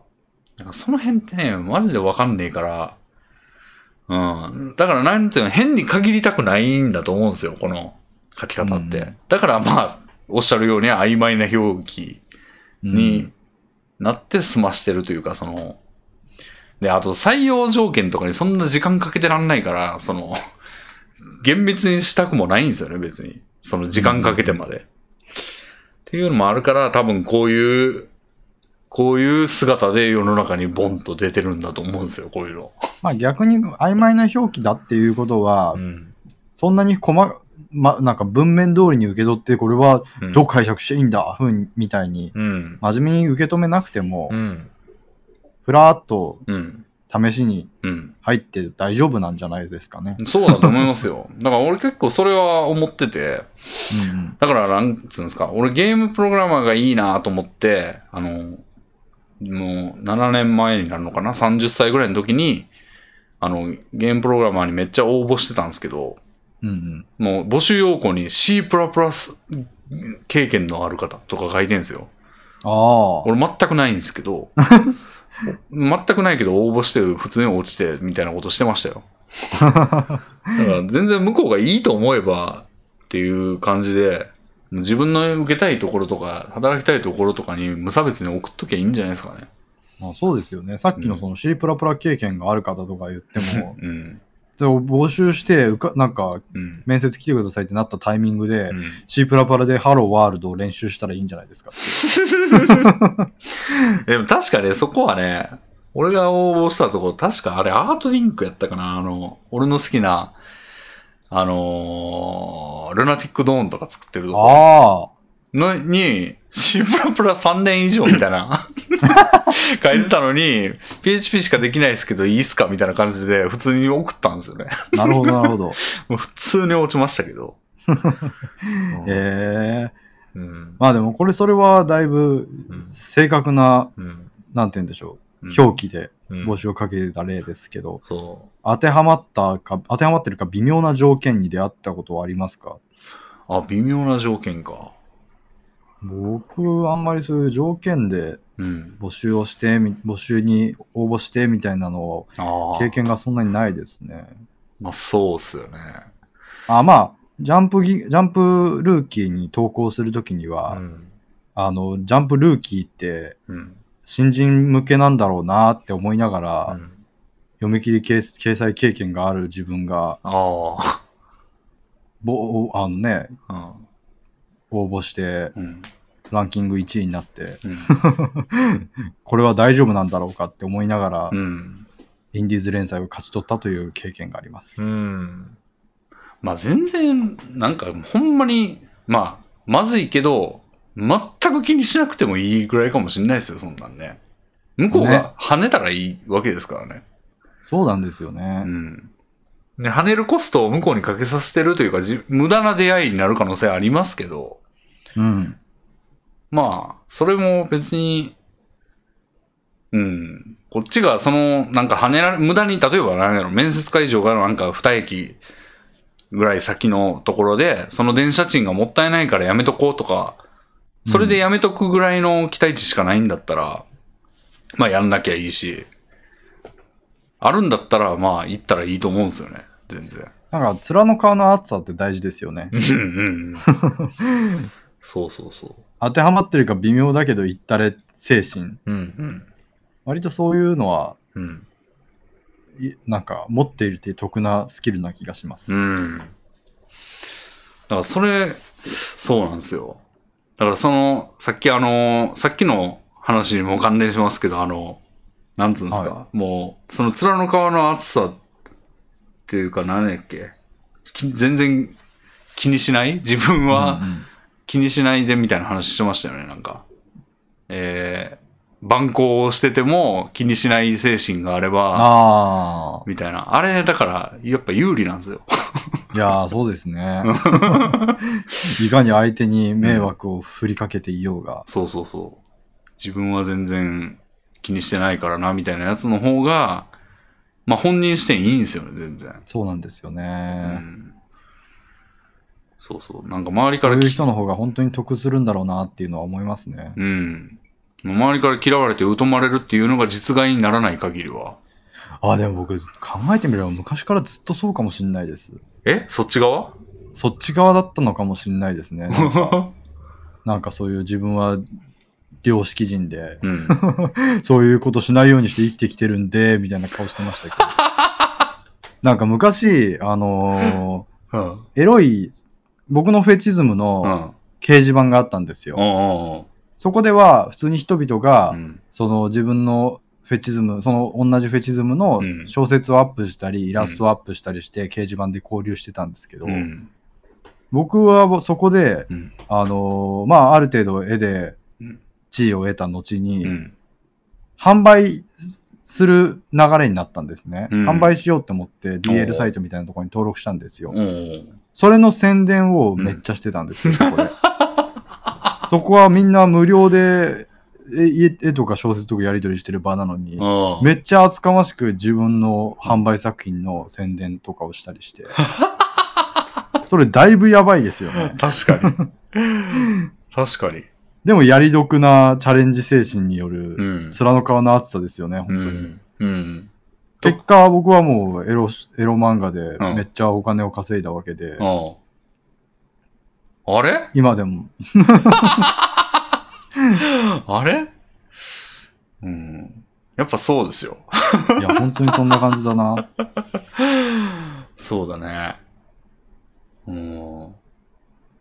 あそこはだって、それこそだから当てはまってるか微妙な条件としては、うん。あそこは無料で作品をやり取りする場という暗黙の了解があったんですよ。うん。う多分それの中で、でもあれって暗黙の了解でしょみたいな感じで、うんアホのふりして有料作品の宣伝とかしまくってたのは、思いっきりその微妙な条件を突き破ってチャレンジしたっていう例ですよね。ほんまや。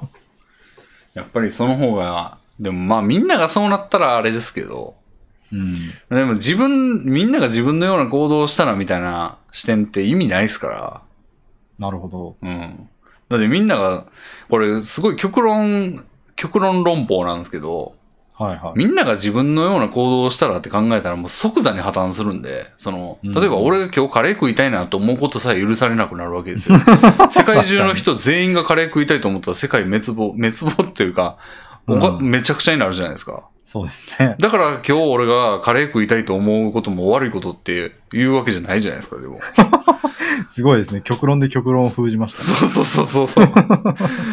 極論坊やがね、あの、全然機能しないんでいいんですよ、それは。